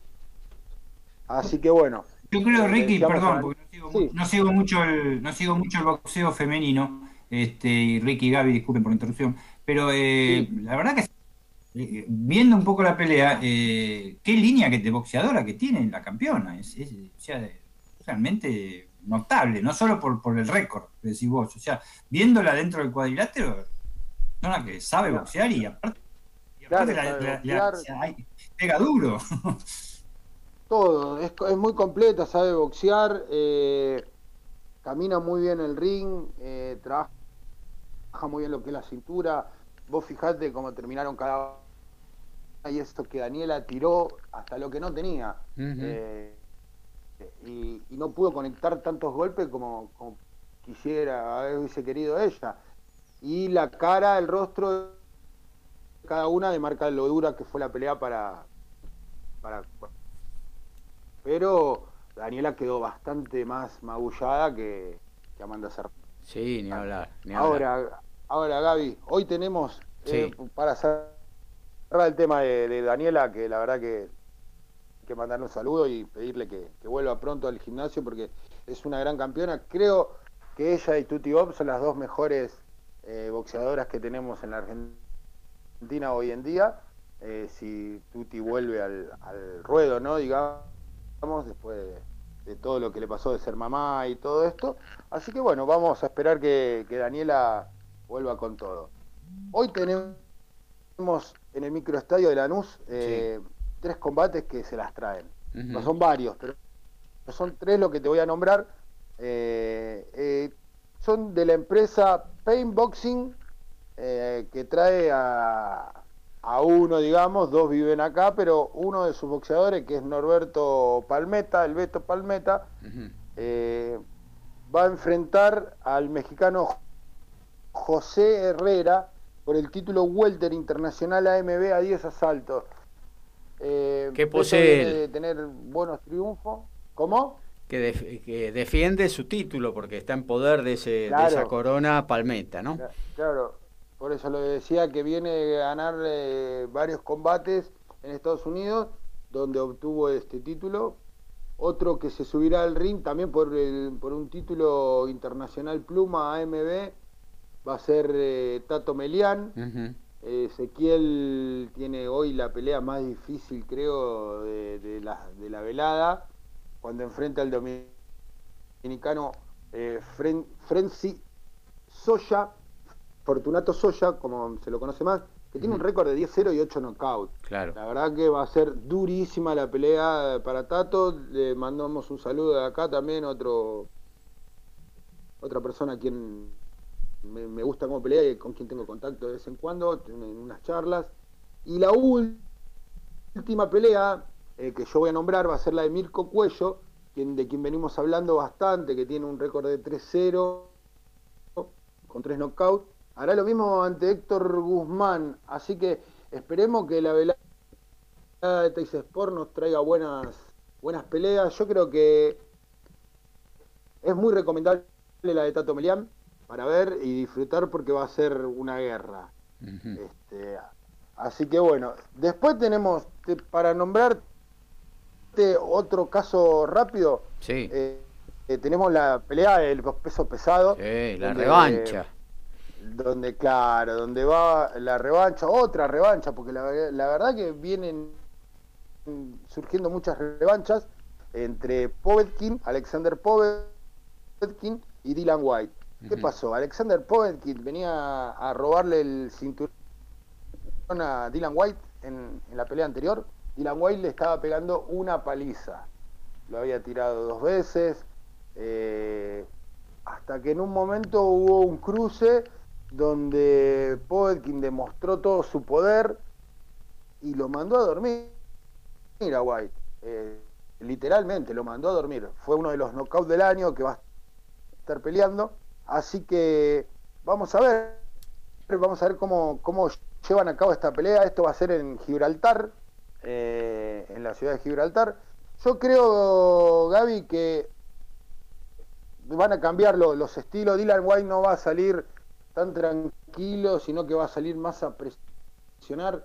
La pelea anterior eh, sabía del poder de Povetkin, no lo tomó muy en cuenta, pensando que podía liquidar rápido la pelea, esta vez la va a querer liquidar más rápido, pero tomando muchas más precauciones, porque la verdad que sintió la mano y, le, dolió mucho. Sí, Así que yo, yo creo que se descuidó porque en realidad la pelea estaba con mucha confianza, la pelea estaba claramente inclinada a su favor, había derribado en, el, en el cuarto. Lo, dije, perdón Gaby, lo dije, le venía dando una Claro. Paliza. En el cuarto round lo había tirado dos veces, entonces eh, iba para definirlo y se encontró con ese uppercut de izquierda que, que lo derrumbó, ¿no? Eh, cosa que pasa en la categoría pesado, una mano define todo y puede torcer un desarrollo. Pero bueno, esa va por Dazón, o sea que usted lo puede ver en la aplicación.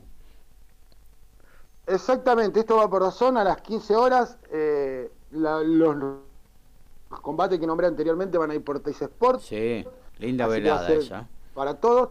Y hoy tenemos, te lo hago cortito, eh, pelea también del título mundial, pero de UFC, la velada 260. Sí. Ah, eh, Steve Miocic le dará la revancha a Francis Nganou, eh, un camerunés que ya había perdido contra Miocic, pero bueno, hay una, hay una particularidad en esta pelea. 30 libras es la ventaja de peso que lleva el camerunés ante Steve Miocic. 30 libras son alrededor de casi 14 kilos de ventaja. Vamos a ver cómo, cómo enfoca esta pelea Miocic, quien hasta ahora muchos dicen que es el mejor peso pesado de la historia. Tiene unas cuantas, tiene unas cuantas bondiolitas de ventaja ahí, ¿no? Sí, Mire, yo la verdad que ya ese tema no lo estoy tocando. Eh, eh, hace rato que vengo bajando de, peso para entrar en la categoría de crucero. Sí. Se me está complicando, se me está complicando bajar las tres cifras. Sí. Estoy en 101. Recordemos que empecé con 115, ¿no? Bueno, bien, bien. Así que bien. Eh, le, estamos metiendo en mucho entrenamiento, un poco de sombra, todo, todo acá encerrado, ¿no? En ahora con todo esto que se que se viene llevando. Gaby, esto saliendo del tema, yo creo que las autoridades deberían estar pensando seriamente en ver si todos los deportes van a seguir estando Ayer recordemos que hubo 13.000 casos casi. Eh, así que queda más en un deporte como el boxeo que eh, eh, hay mucho contacto, hay se está muy cerca y, y la verdad que todo esto del coronavirus vuelve a asustar a toda la, a toda la población. Hay gente que no, la verdad que vive en su mundo, pero bueno, más o menos los que, los que nos queremos y queremos a los demás, digamos, eh, eh, pensamos en que va a estar complicado el tema de los deportes de ahora en más, Gaby. Sí, sí, Esto para terminar mi. Sobre todo, sobre todo los que son en, lugares cerrados, ¿no? En el aire libre, bueno, con un distanciamiento entre los participantes y sin público, por ahí se podrían, eh, de acuerdo al lugar, seguir desarrollando. Por ejemplo, Gaby, el boxeo es un deporte que se puede llevar en un ámbito cerrado, pero en Estados Unidos, por ejemplo, ya van más de 40.000 tickets vendidos en la pelea de Canelo Álvarez. Ah, sí, eso es una eh, locura, eso es una locura. Eh, la verdad que es inentendible, es una locura, pero es inentendible, a ver, que lo haga el promotor y, que lo hagan los boxeadores y que, y que digan, sí, nosotros vamos a pelear por la gente, que venga la gente, bueno, es entendible. Ahora, que la gente vaya a exponerse por una pelea o por cualquier otro deporte, sabiendo y teniendo en cuenta que puede contagiar a un montón de gente, la verdad que para mí es una locura. Pero bueno, eh, después tengo más noticias cortitas, pero esto era lo principal en todo lo que tiene que ver en la, en la semana boxística. Muy bien, actualizamos para irnos a la tanda, actualizamos lo que tiene que ver con el rugby y también con el volei, aquí en Código Deportivo. Siete minutos del segundo tiempo. Stade francés con un try de Pablo Matera, el capitán de los Pumas, le está ganando 24 a 16 a Clermont. Final del primer tiempo en Inglaterra, Bristol 21-17 para el Harlequin del Andajo. 24-16 el segundo set para UPCN a punto de definirlo y de ponerse 2 a 0 en la... Ahí terminó, 25-14, 2-0 UPCN arriba en San Juan en la final de la Liga Argentina de Voley. Y finalmente la Guayurquiza le ganó 6 a 1 a Villa San Carlos. Estamos en el entretiempo, Lanús le gana 2 a 0 a Gimnasia Grima La Plata. Desde la ciudad autónoma de Buenos Aires, República Argentina, transmite MG Radio. MG Radio. MG Radio. www.mgradio.com.ar Mabel Rodríguez, clases de canto interpretación, trabajo corporal y vocal. Comunicate a nmabelr.hotmail.com o al Instagram arroba nmabelr. Animate con Mabel Rodríguez.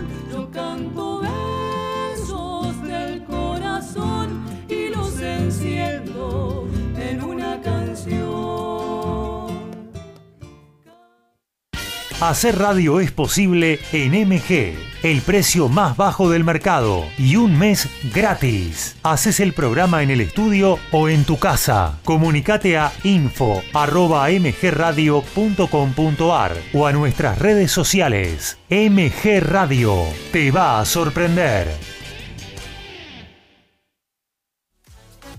Vuelve lo que tanto estabas esperando. Descontracturados, totalmente recargados y más locos que nunca. Jorge Maldonado, Estefania Albornoz y su gran equipo te esperan para seguir pasándola bien. Agendalo, martes 20 horas por MG Radio.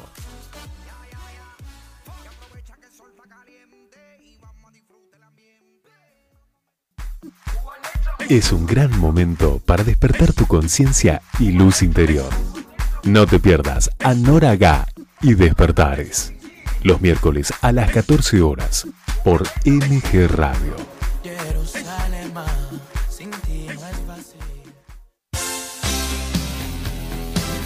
La pasión vive en MG Radio. Prendete a Código Deportivo. Info, opinión y el vivo de todas las disciplinas. Sumate los miércoles a las 22 y los sábados a las 11 horas por MG Radio.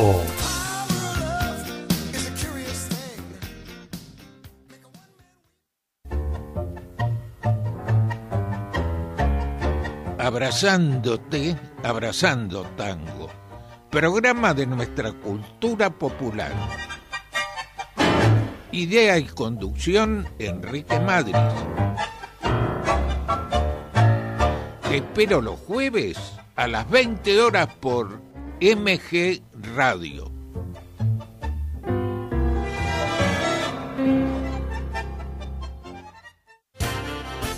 Más divertido, menos aburrido. Es cosa de chicos para compartir con los grandes. Conduce Iri Jaramillo con un staff muy especial.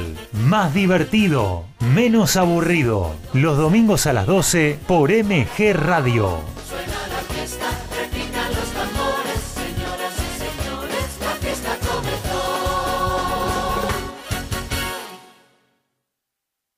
MG Radio y Código Deportivo se van para la cancha. Todos los domingos transmitimos la pasión del fútbol. Los partidos de Boca o River estarán en el aire de nuestra emisora y toda la info nacional e internacional, más el polideportivo. Sumate a nuestra locura. Prendete a MG Radio.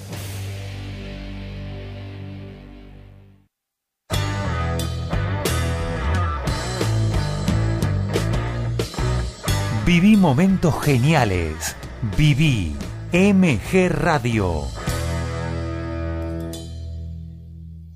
12 horas, 7 minutos. Aquí estamos de vuelta. Segundo tiempo de Código Deportivo.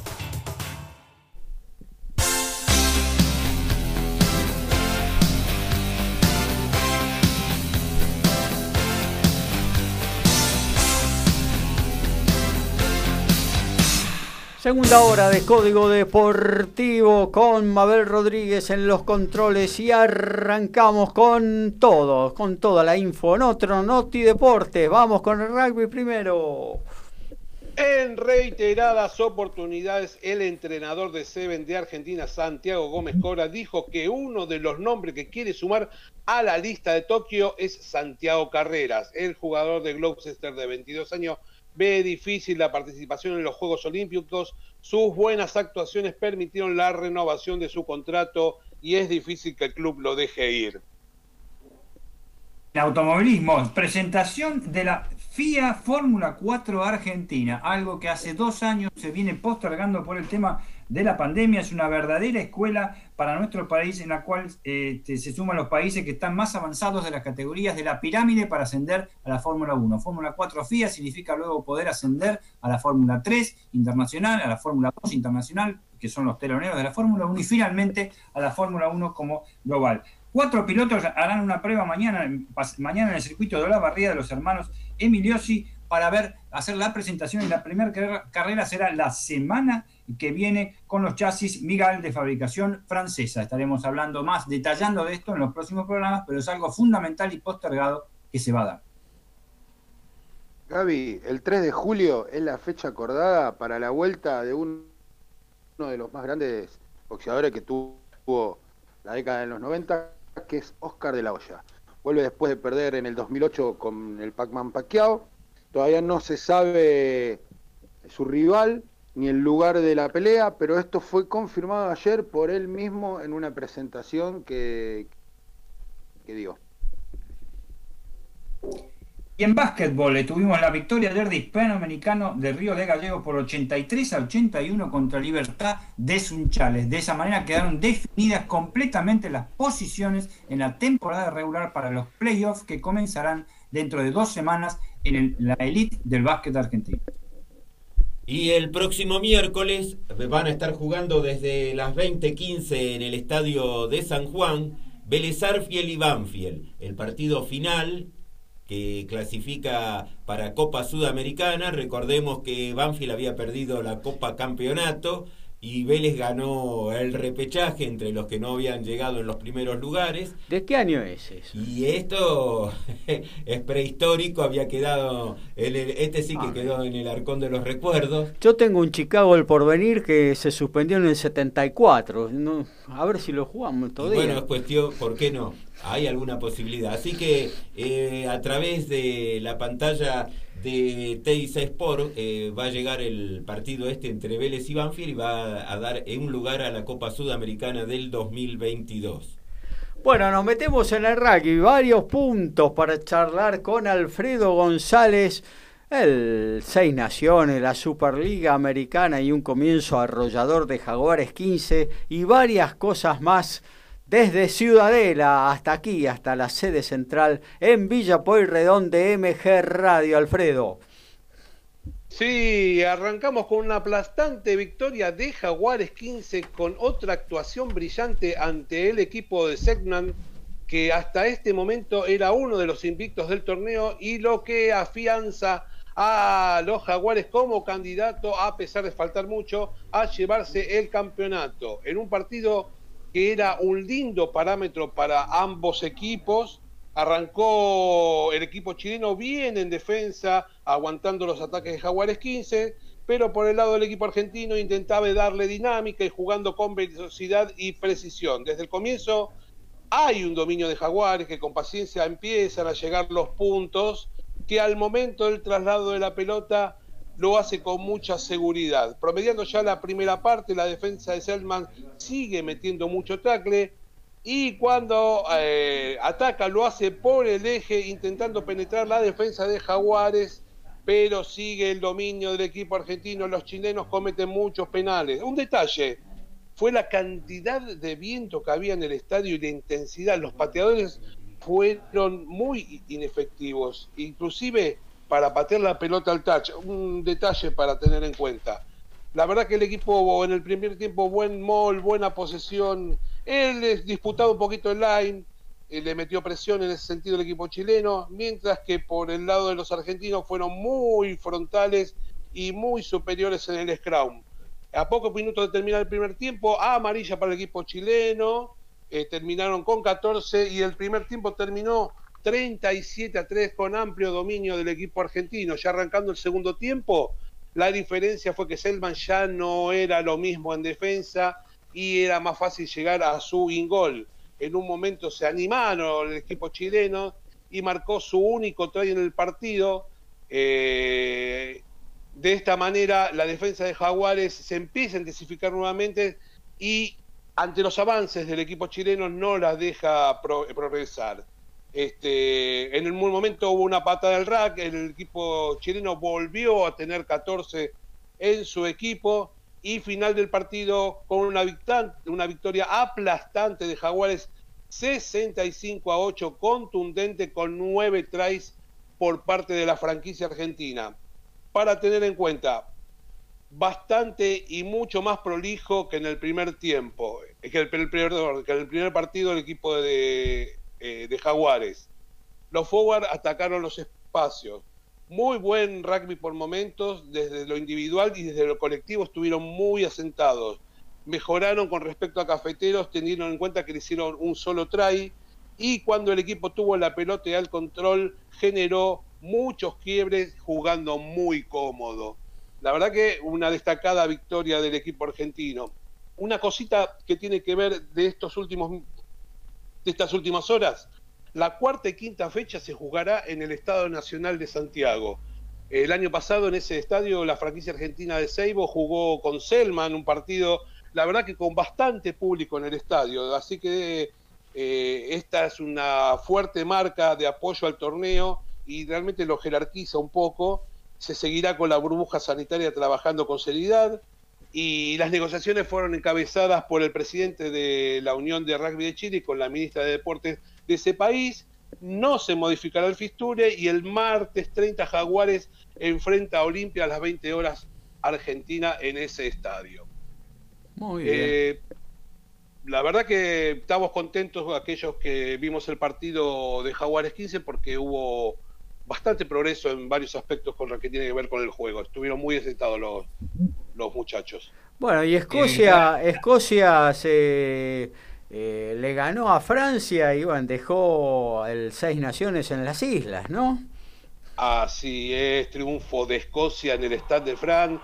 Dieron la sorpresa y derrotaron a Francia 27 a 23 y con este resultado el ganador de Seis Naciones es Gales.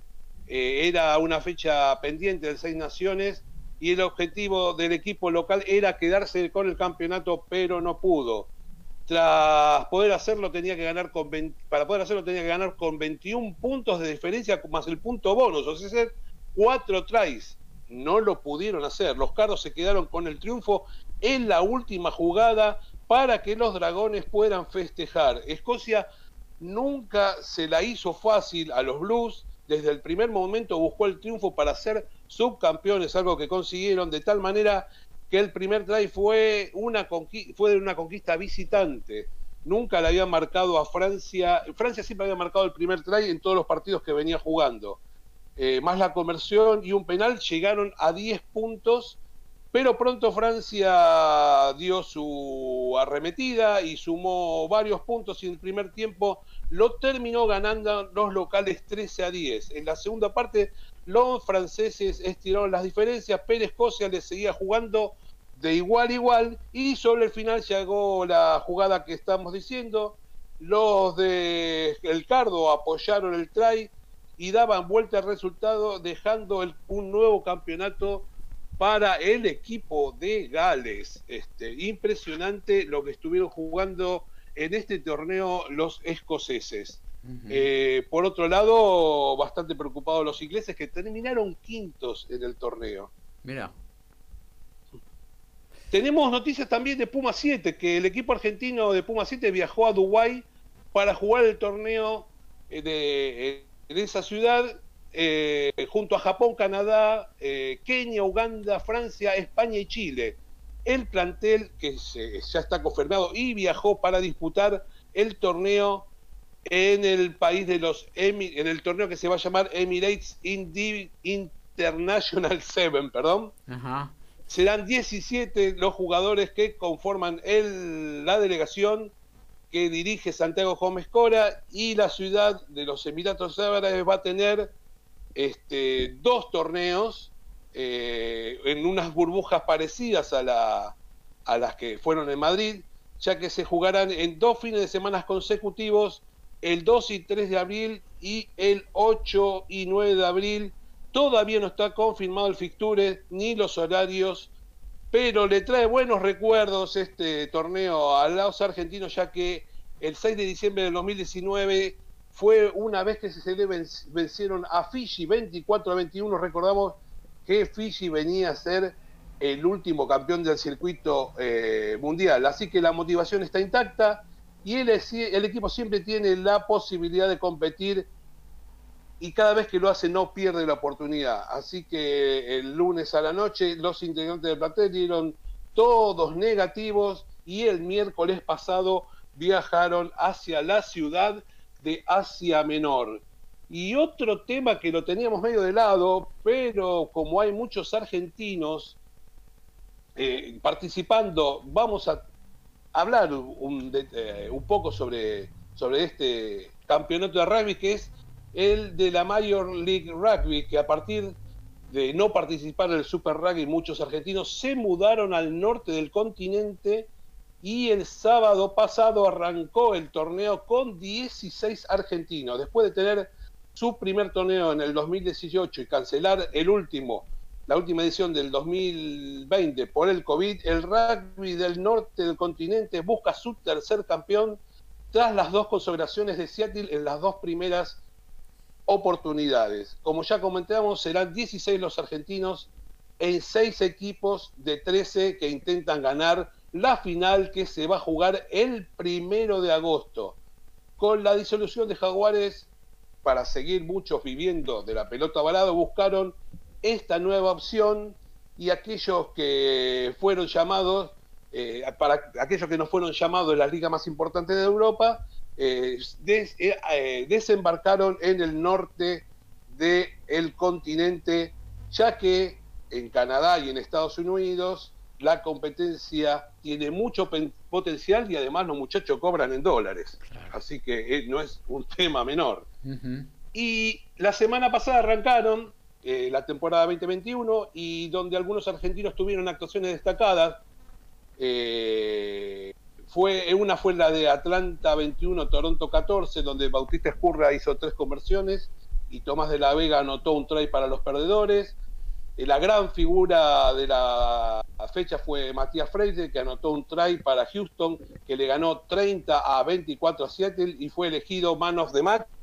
Y en ese partido también jugaron Diego Fortuny y eh, Nicolás eh, Solvera. Y en New York 30 Ahí hemos perdido el contacto con el amigo. Ahí está, ahí está, Ahí volvemos. Sí, sí. Que decía que en New York 36, San Diego 29, en la visita perdedora llegó desde el banco Santiago González Iglesias, jugador importante que también jugó en los Pumas. Muy bien.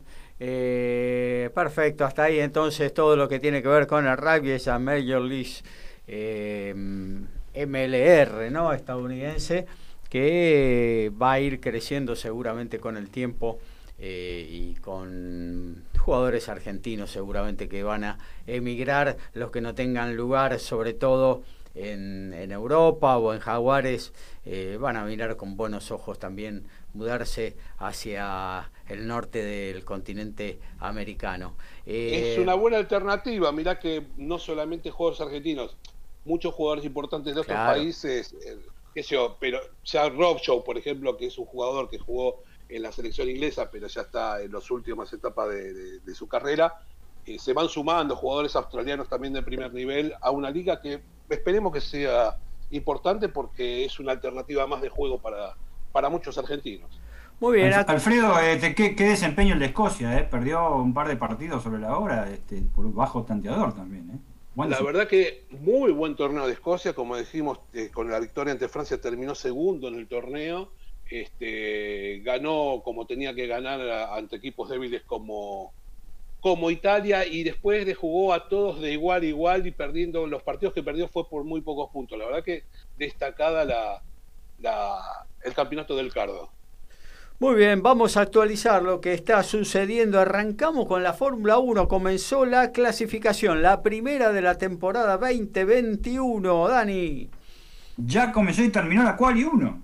Ya el Rolex se puso en marcha en el horario de Medio Oriente. Ya está por comenzar la Quali 2. Este, el primero que dio la nota fue, por supuesto, Nikita Mazepin con su primer salida de pista hubo un poco de demoras. Mejor tiempo para Max Verstappen, eh, segundo tiempo para Tsunoda, ¿eh? Tsunoda con el Alfa Tauri sorprendiendo el piloto japonés. Tercer tiempo eh, Lewis Hamilton, cuarto eh, para Charles Leclerc con la Ferrari, quinto Daniel Ricciardo con el McLaren y sexto Pierre Gasly también con el Alfa Tauri. Así que los Alfa Tauri en los seis primeros puestos se puede presumir que pueden llegar a estar en la quali 1. Han quedado afuera el Renault fin de Esteban Ocon, el francés, decimosexto lugar.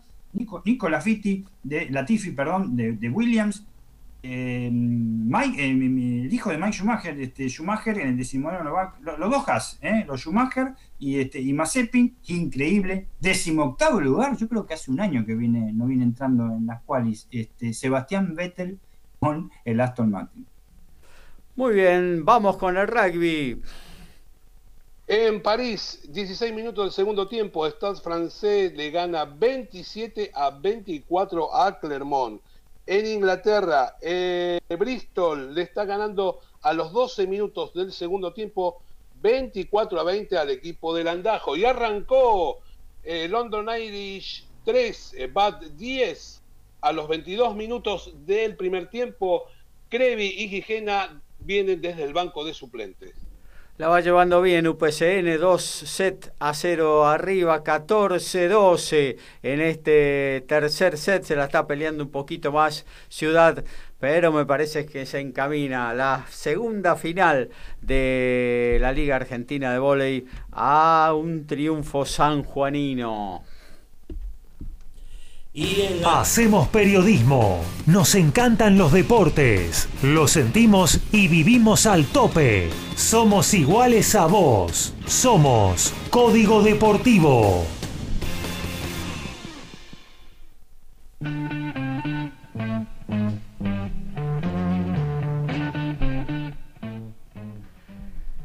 Bueno, eh, nos metemos en otro Noti Deportes, arrancamos con el rugby.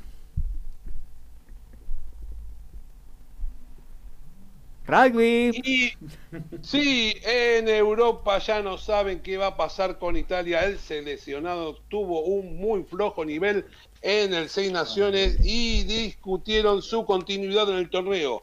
Batió su propio récord negativo. En el 2021 le metieron 232 puntos contra los 228 que le habían metido en el 2020.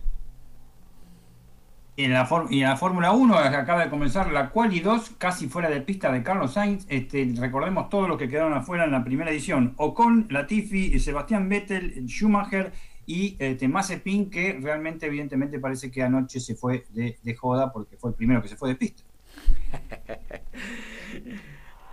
Ricky.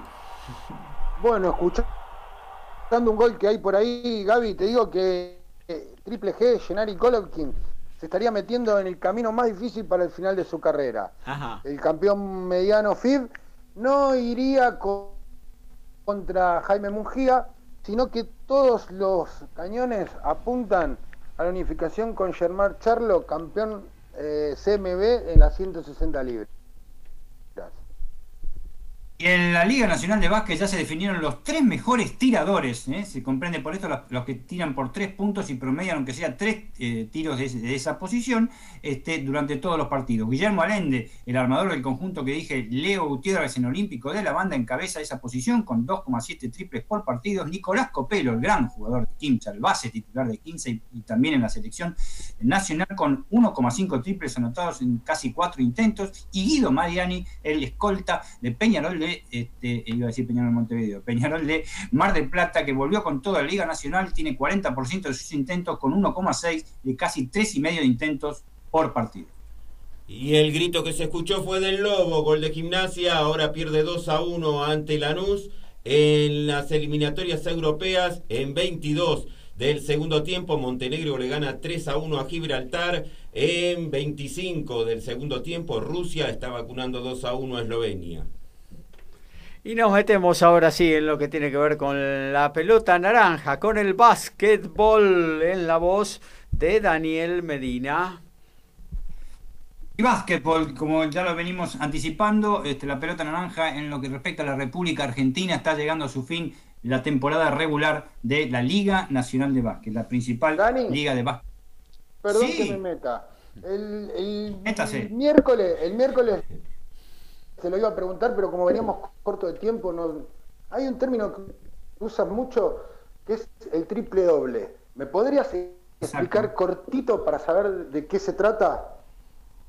Cortito para que lo entienda tanto vos y, la gente, y bien simple, triple doble significa superar los 10 puntos en, en, marcador, por empezar, superar los 10 puntos en rebote, y, mejor dicho, superar los 10 rebotes tomados, este, eh, defensivos o ofensivos, y sumar este, más de 10 este, eh, asistencias por partido.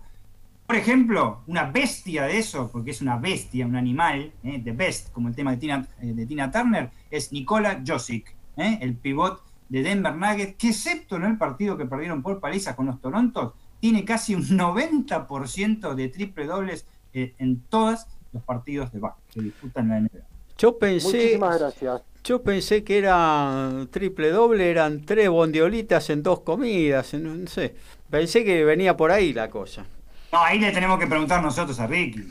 Yo pensé, yo pensé que hablaban de miga, ¿vio? teníamos que sumir un, triple de jamón y queso y un triple, no sé, de tomate y, y, jamón y se juntaban y ahí le entrábamos todos juntos. Pero la verdad que me desorientó Dani. Vos sabés que es, bueno el aporte, este, Ricky, este, porque no se usaba mucho esta expresión este, eh, a nivel general. ¿eh? Sí se usaba también del básquet, pero eh, se empezó a usar por las tremendas actuaciones que hay justamente en la NBA. Este, hay, hay, no solo Nicola Jokic, hay varios que LeBron James ha tenido varias veces triple doble, es impresionante. Anthony Davis, un montón de jugadores, incluso en la época de Michael Jordan, pero no se le decía triple doble. Como se hace una valoración, ahora se hace también entre todas las incidencias que tiene un jugador, eh, ya sea de, rebotes, de asistencias, de puntos, de robos, este, de tapas, ahora se hace una valoración al final del partido, se saca un porcentaje, también se dice cuál es el mejor jugador del partido en base a un promedio de todo eso, es bastante complejo. Antes no se tenía muy en cuenta eso, ahora sí y sobre todo los norteamericanos que son tan afectos a la estadística en un juego tan táctico este, como, como el básquet. Eso es lo que eso es lo que es el triple doble, este, que bueno, sería imposible que por ejemplo lo tenga este, eh, Facu Campaso por la altura que tiene. Desde ya. Y te aclaro que Nicolás. Te aclaro que Nicolás Josic te puede comer soy bondiolitas, una bestia, un estómago. este, bueno, continuando con la temporada regular de, de la Liga Nacional de Básquet, ya ha terminado en un vibrante partido. Eh, ayer este, realmente Hispano de, Río Gallego venció a Libertad este, por un 83-81 con unas este, actuaciones realmente increíbles de, dos extranjeros. ¿eh? Eh, el, extranjero de Barlow, de, hispanoamericano, que metió 48 puntos y 10 rebotes, una barbaridad en el último partido para darle la clasificación final al equipo de Santa Cruz a los playoffs. Y en Libertad, que no se quedó atrás, ¿eh? la Tyus Mosley, que realmente lo trajeron a partir de que empezó Libertad a recuperar los partidos, hace 12 partidos que está, metió 39 puntos y metió 7 rebotes. No pudo ser para los de Sunchales, que hicieron una levantada impresionante, pero perdieron ahí nomás, ¿eh? dos partidos decisivos con comunicaciones de Mercedes, que lo dimos por en vivo el miércoles pasado en, nuestro programa, y ayer con la gente de eh, Río Gallegos. Pero bueno, ¿cómo quedó la, Liga Nacional de Básquet? Las posiciones finales de la temporada regular, aún restando algunos partidos, ¿eh? muy pocos y ahora se los vamos a decir.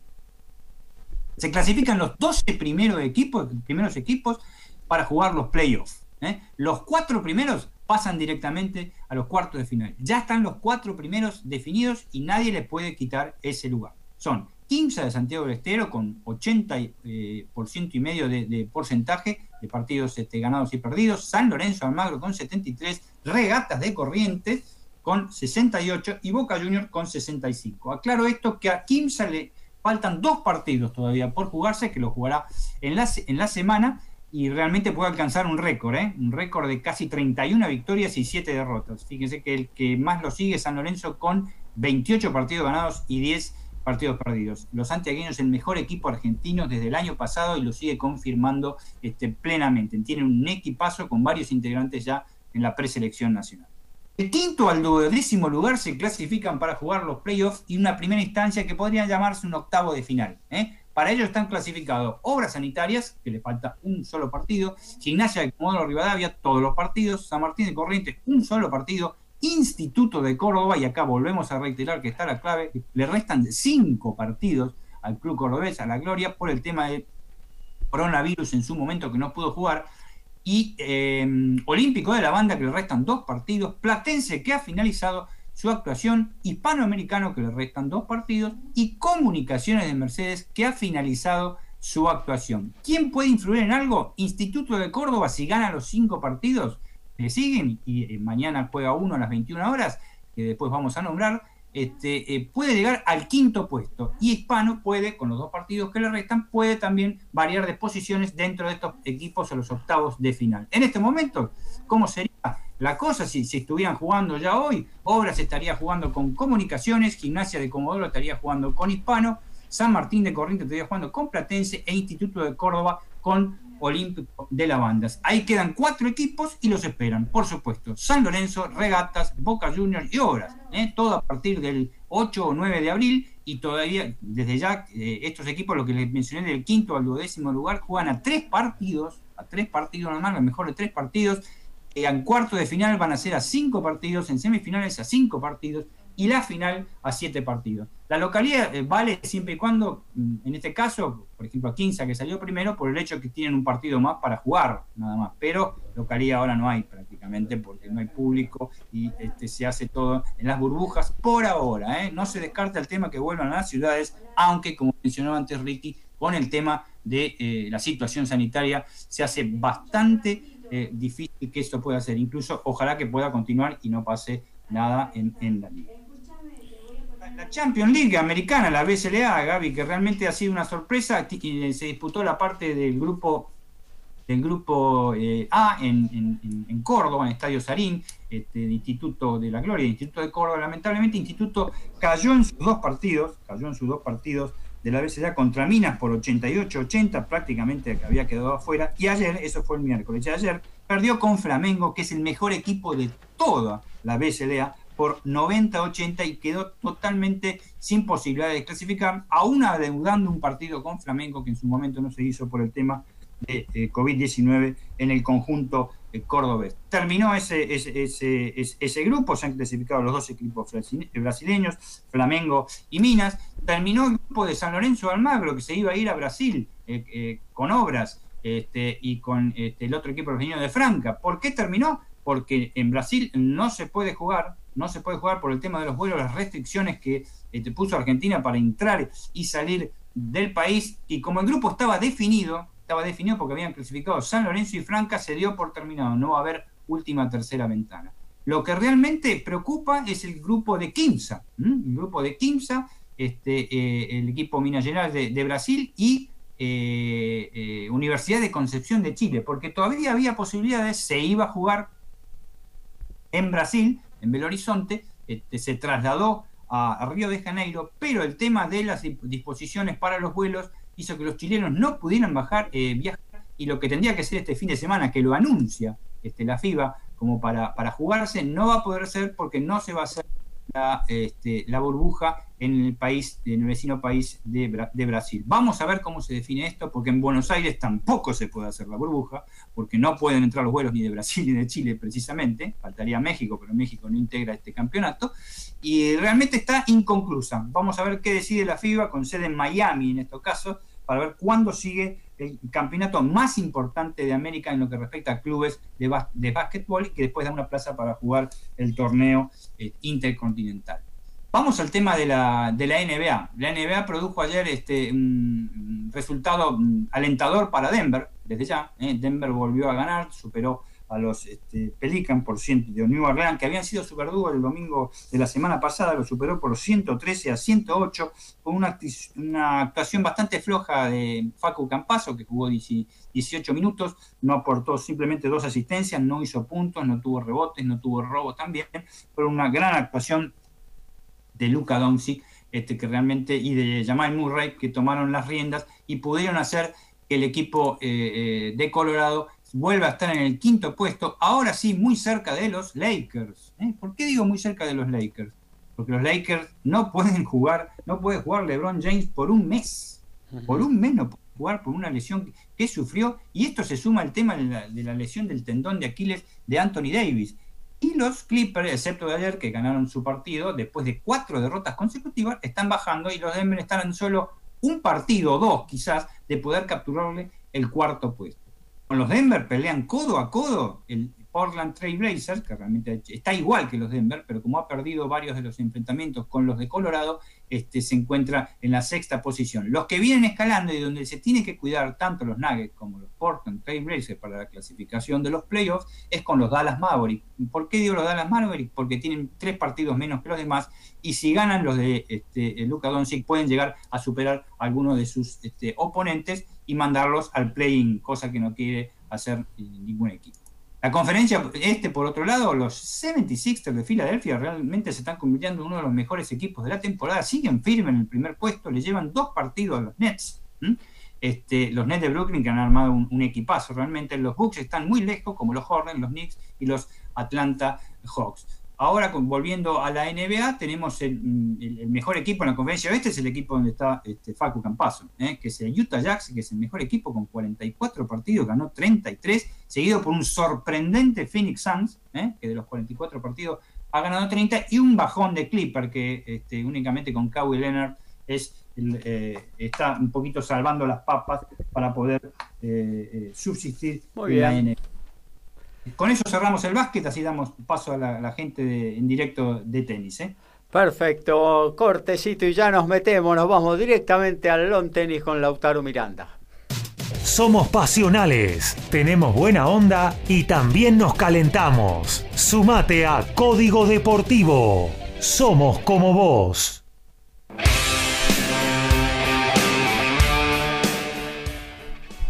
Lautaro, estás por ahí en la zona de Palermo escuchan bien todos? Sí, sí, ahí te levantamos un poquito más el volumen, pero sí, ahí está saliendo perfectamente, Lauti. Buenísimo, sí, llegamos hace un ratito acá al Buenos Aires Lawn Tennis Club, que es la Catedral del Tenis Argentino, un lugar con mucha historia. Y estamos presenciando las semifinales de, este, de esta Blooming Cup que mencionaba un poquito al principio, torneo W25 eh, de Buenos Aires, entrega 25 mil dólares en premios. Eh, todas las que están en semifinales son extranjeras, lamentablemente. Eh, está jugando en la cancha 1 la británica Francesca Jones, que ya lo había mencionado en su momento, jugó con Podoroska dobles en un torneo en Melbourne, luego del Abierto de Australia, y su historia se hizo conocida porque tiene cuatro dedos en cada mano. Nació con una malformación y tiene cuatro dedos en cada mano, es una curiosidad porque además usa una raqueta que, suelen utilizar los chicos, digamos, el mango un poco más, más chico. Este. Ay, perdimos, me parece, el contacto con el amigo Lautaro. Eh, directamente desde el long tenis está jugando un torneo Future de damas eh, y que bueno, otra posibilidad más para este caso las damas argentinas que tienen pocas posibilidades de situarse eh, en Europa o en otros eh, lugares del planeta viajar y bueno y sumar experiencia lo pueden hacer eh, directamente muy cerca de, sus casas no palo a palo veo ahí la, la final del volei 26-26 en el tercer set. Recordemos que UPCN ganó con bastante comodidad 25-22, 25-14 los dos primeros capítulos. Eh, ahora se pone 27-26, queda match point en el equipo sanjuanino. Eh, y bueno, eh, seguimos poniéndonos al día con todos los deportes. Vos tenías algo de eliminatorias europeas para Qatar 2022, amigo Horacio. Sí, exactamente. Estamos a 9 del final. Montenegro ahora le gana a Gibraltar 4 a 1 y restando 5 minutos Rusia 2 a 1 sobre Eslovenia. Y en el fútbol femenino, el partido que se está jugando, estamos en 35 del segundo tiempo. Lanús le gana ahora a Gimnasia 3 a 2. Muy bien. Eh, con respecto al boxeo de esta noche, eh, también tenemos que decir que se juega en el gimnasio Rotili de Lanús y bueno, esta paint boxing que viene circulando de Estados Unidos y aterriza en Argentina con la posibilidad de Alberto Palmeta defender su título y de, mm, eh, bueno, de seguir su carrera hacia un título del mundo. Recordemos que ya en la categoría welter figura eh, en las primeras posiciones de ranking de la Asociación Mundial de Boxeo. Creo que retornamos el contacto ahí con Lautaro. ¿Puede ser, Lauti? Ahí estoy, ¿ahí me escuchan bien? Sí, sí, ahí estamos, sí. Sí, completo lo que estaba comentando de Francesca Jones. Bueno, una jugadora que es británica, pero este desde los 13 años se mudó a Alicante, en España, para aprender tenis en la academia de Javier Sánchez Vicario, hermano de Emilio Sánchez Vicario y por supuesto de Arancha Sánchez Vicario, Arancha siendo número uno del mundo, ¿no? Por supuesto. claro. Eh, bueno, y esta chica se desenvuelve muy bien en polvo de ladrillo, ha venido ya en algunas ocasiones a la Argentina, habla un español muy bueno, debo decir, y está eh, 6-1 y eh, 3-2 en, en su partido en su partido de semifinales ante la japonesa Yuki Naito. Y en la otra cancha está Carolina Meligeni, que comentabas un principio que es sobrina de Fernando Meligeni, está 6-2-2-0 sobre la italiana Giulia Gatto Monticone. Eso es todo lo que tenemos de momento acá en el Buenos Aires Lawn Tennis. Y también quiero repasar un poquito lo que es la acción en el Masters 1000 de Miami, donde ayer hubo una sorpresa importante. Ya habíamos comentado el miércoles que hubo muchas bajas, realmente muchas bajas, eh, cinco top tens no, no fueron a, disputar el torneo y ayer se cayó otro eh, porque perdió en su debut. Hablamos de Alexander Zverev, quien venía de ganar el ATP 500 de Acapulco, perdió ante el finlandés Emil Rusubori, eh, había ganado 6-1 el primer set, por eso también es un poco la sorpresa, y, el finlandés logró revertir el encuentro. De esta manera, y también por ese lado del cuadro, eh, cayeron Grigor Dimitrov y David Goffin también en sus debuts, por lo cual el cuadro está sumamente abierto para que cualquier jugador este, pueda, por supuesto, cualquier jugador de esa zona del cuadro pueda alcanzar unas semifinales que serán inéditas. Y bueno, todo indica que por ese lado, la, o sea, a la semifinal llegaría Daniel Medvedev, que es el número dos del mundo y número uno del cuadro. Pero por, ahí, por ahí no anda el Peque, ¿no? Está por el otro lado, No, el Peque está por el lado abajo. El Peque está por el lado abajo eh, y tendría unos potenciales octavos de final contra Slan Karatsev, que es el muchacho de moda en el circuito y que ya le ganó en tres parciales en el Abierto de Australia. Hoy va a estar debutando el Peque ante Yasutaka Uchiyama, el japonés. Eh, es el único argentino que queda en singles, ya que, bueno, Nadia Podoroska perdió el día viernes eh, ante Caterina Alexandrova, el día jueves, disculpen, ante Caterina Alexandrova por la segunda ronda, había ganado su duelo de primera ronda ante la egipcia Mayar Sherif y cayó ante Caterina Alexandrova 6-0-6-4. Y también ese mismo día cayeron eh, Federico Del Bonis y Federico Coria, los Federicos.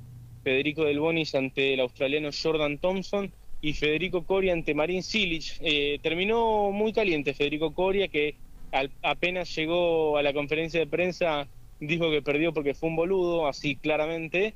Eh, porque bueno, la verdad es que Silic está muy lejos del, mejor nivel que ha tenido.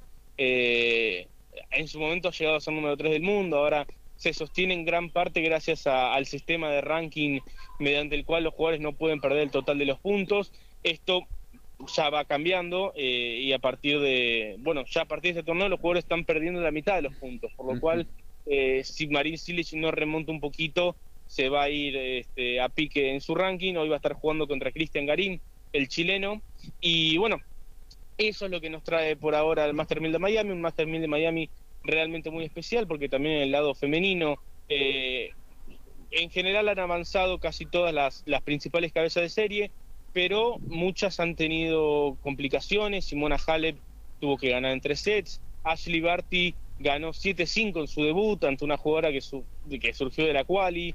Eh, Arina Zabalenka, que es otra de las jugadoras a tener en cuenta en este torneo, salvó dos pelotas de partido en su debut, por lo cual eh, realmente son condiciones muy especiales y en cualquier momento puede surgir una sorpresa. La verdad que en Miami hay mucha humedad, la cancha es lenta, y, eso favorece mucho más a las jugadoras eh, de, fondo de pista. Entonces, especialmente en la WTA, que están muy acostumbradas las jugadoras a pegar fuerte, eh, hay que rebuscárselas un poco más para ganar los puntos, no, no es tan sencillo.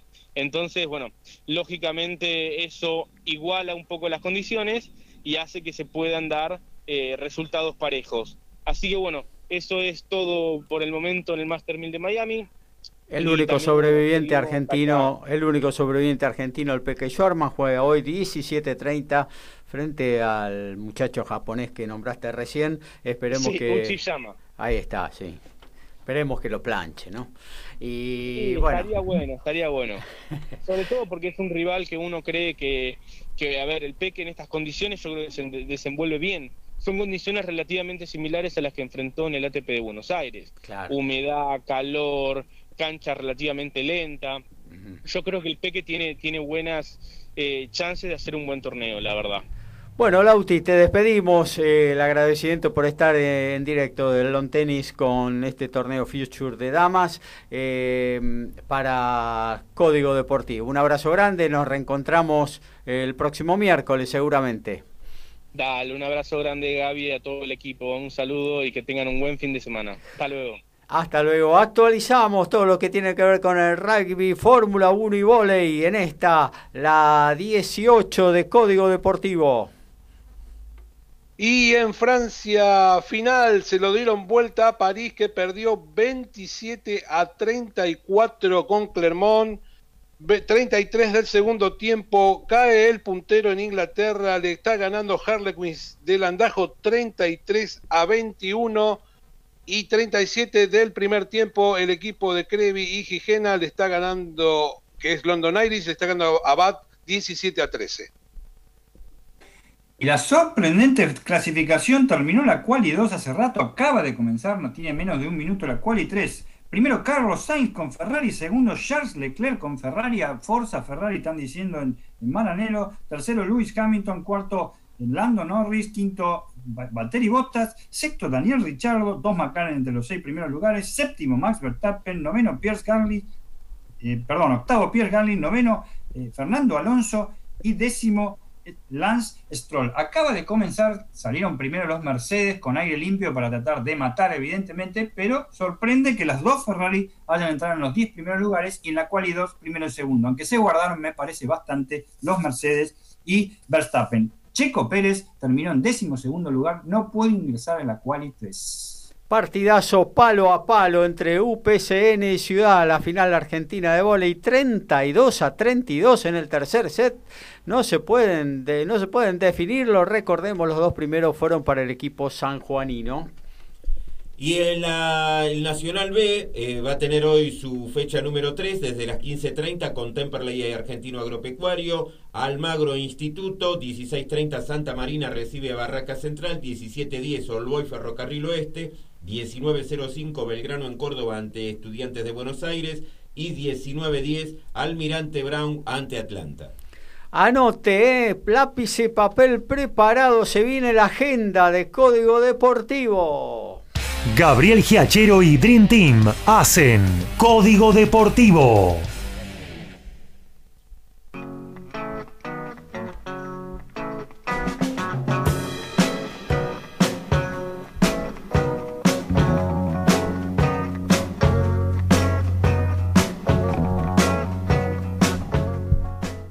Agenda, arrancamos con el rugby, se pegan cada uno de los compañeros. En un ratito, 13 y 15, el Bordeaux de Delgui, Petty y Cordero enfrenta a La Rochelle de Facundo Bosch y Ramiro Herrera, lo ves por ESPN Play. Hoy también, pero 17.05, el Dion de Gómez Codela enfrenta al Tulón de Isaí Moyano y también lo ves por ESPN Play. Hoy, sábado 27 eh, eh, de marzo, tenemos básquetbol, Liga Nacional de Básquet Olímpico de la Banda contra Instituto de Córdoba a las 21 horas por DirecTV Sport. Y tenemos también Liga Endesa Española, Manresa contra Real Madrid, 16.45 horas por Deport TV. Mañana, domingo 28 de marzo, NBA Denver Nuggets versus Atlanta Hawks, 22 horas, Ligue Paz. Y luego la Liga Endesa Juventud contra Real Betis a las 12 horas por TV. Javi, cartelera de boxeo esta, esta tarde, 15 horas, por la plataforma de Azón, Alexander Povetkin versus Dylan White. 21 a 55 horas, Alberto Palmeta versus José Herrera. Esto es por el título internacional Welter AMB. Alberto Melián enfrentará a Frenzy Fortunato Soya y Mirko Cuello hará lo mismo ante Héctor Guzmán. El miércoles va a madrugar 6 de la mañana, Tim Sisu, el hijo de la leyenda australiana, versus Denny Hogan. Esto va a ser por el título global el welter de la categoría donde super, de la categoría super welter. Y automovilismo, mañana domingo 28 de marzo, turismo carretera en San Nicolás, San Nicolás perdón, a partir de las 11 de la mañana por la TV pública. Mañana también domingo 28 de marzo, Fórmula 1, Gran Premio de Bahrein a las 12 horas por Fox Premium. Ojo, ver la señal, puede ser Fox Premiums o ESPN, que puede variar. Apasionante Gran Premio Fórmula, mejor dicho, clasificación. Primero por ahora Verstappen, faltan 6 eh, minutos para la finalización de la quali y desde las 14 van a estar jugando Platense con Colón de Santa Fe, continuando la fecha número 7 con el arbitraje de Mauro Vigliano. Fox eh, va a televisar. 16-15 en Mar del Plata, Aldo Civi recibe a Banfield con Facundo Tello y TNT en la transmisión. 18-30 Argentino Junior y Arsenal por TNT y Fernando Echenique. Y a las 21 Rosario Central y Central Córdoba de Santiago del Estero va por la TV pública Pablo Echavarría. Mañana desde las 14, Talleres y Godoy Cruz por TNT y Néstor Pitana.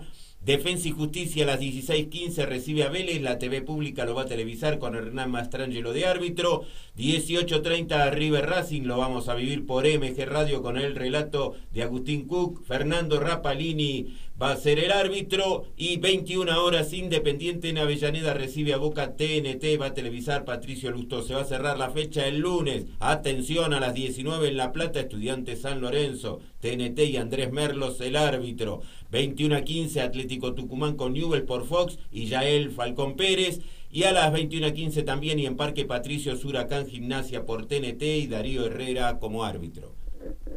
Almuerzo con la patrona o llega la bondiolita, reunión familiar o un sanguchito y a seguir. Tiempo de almuerzo, momento de despedida en Código Deportivo.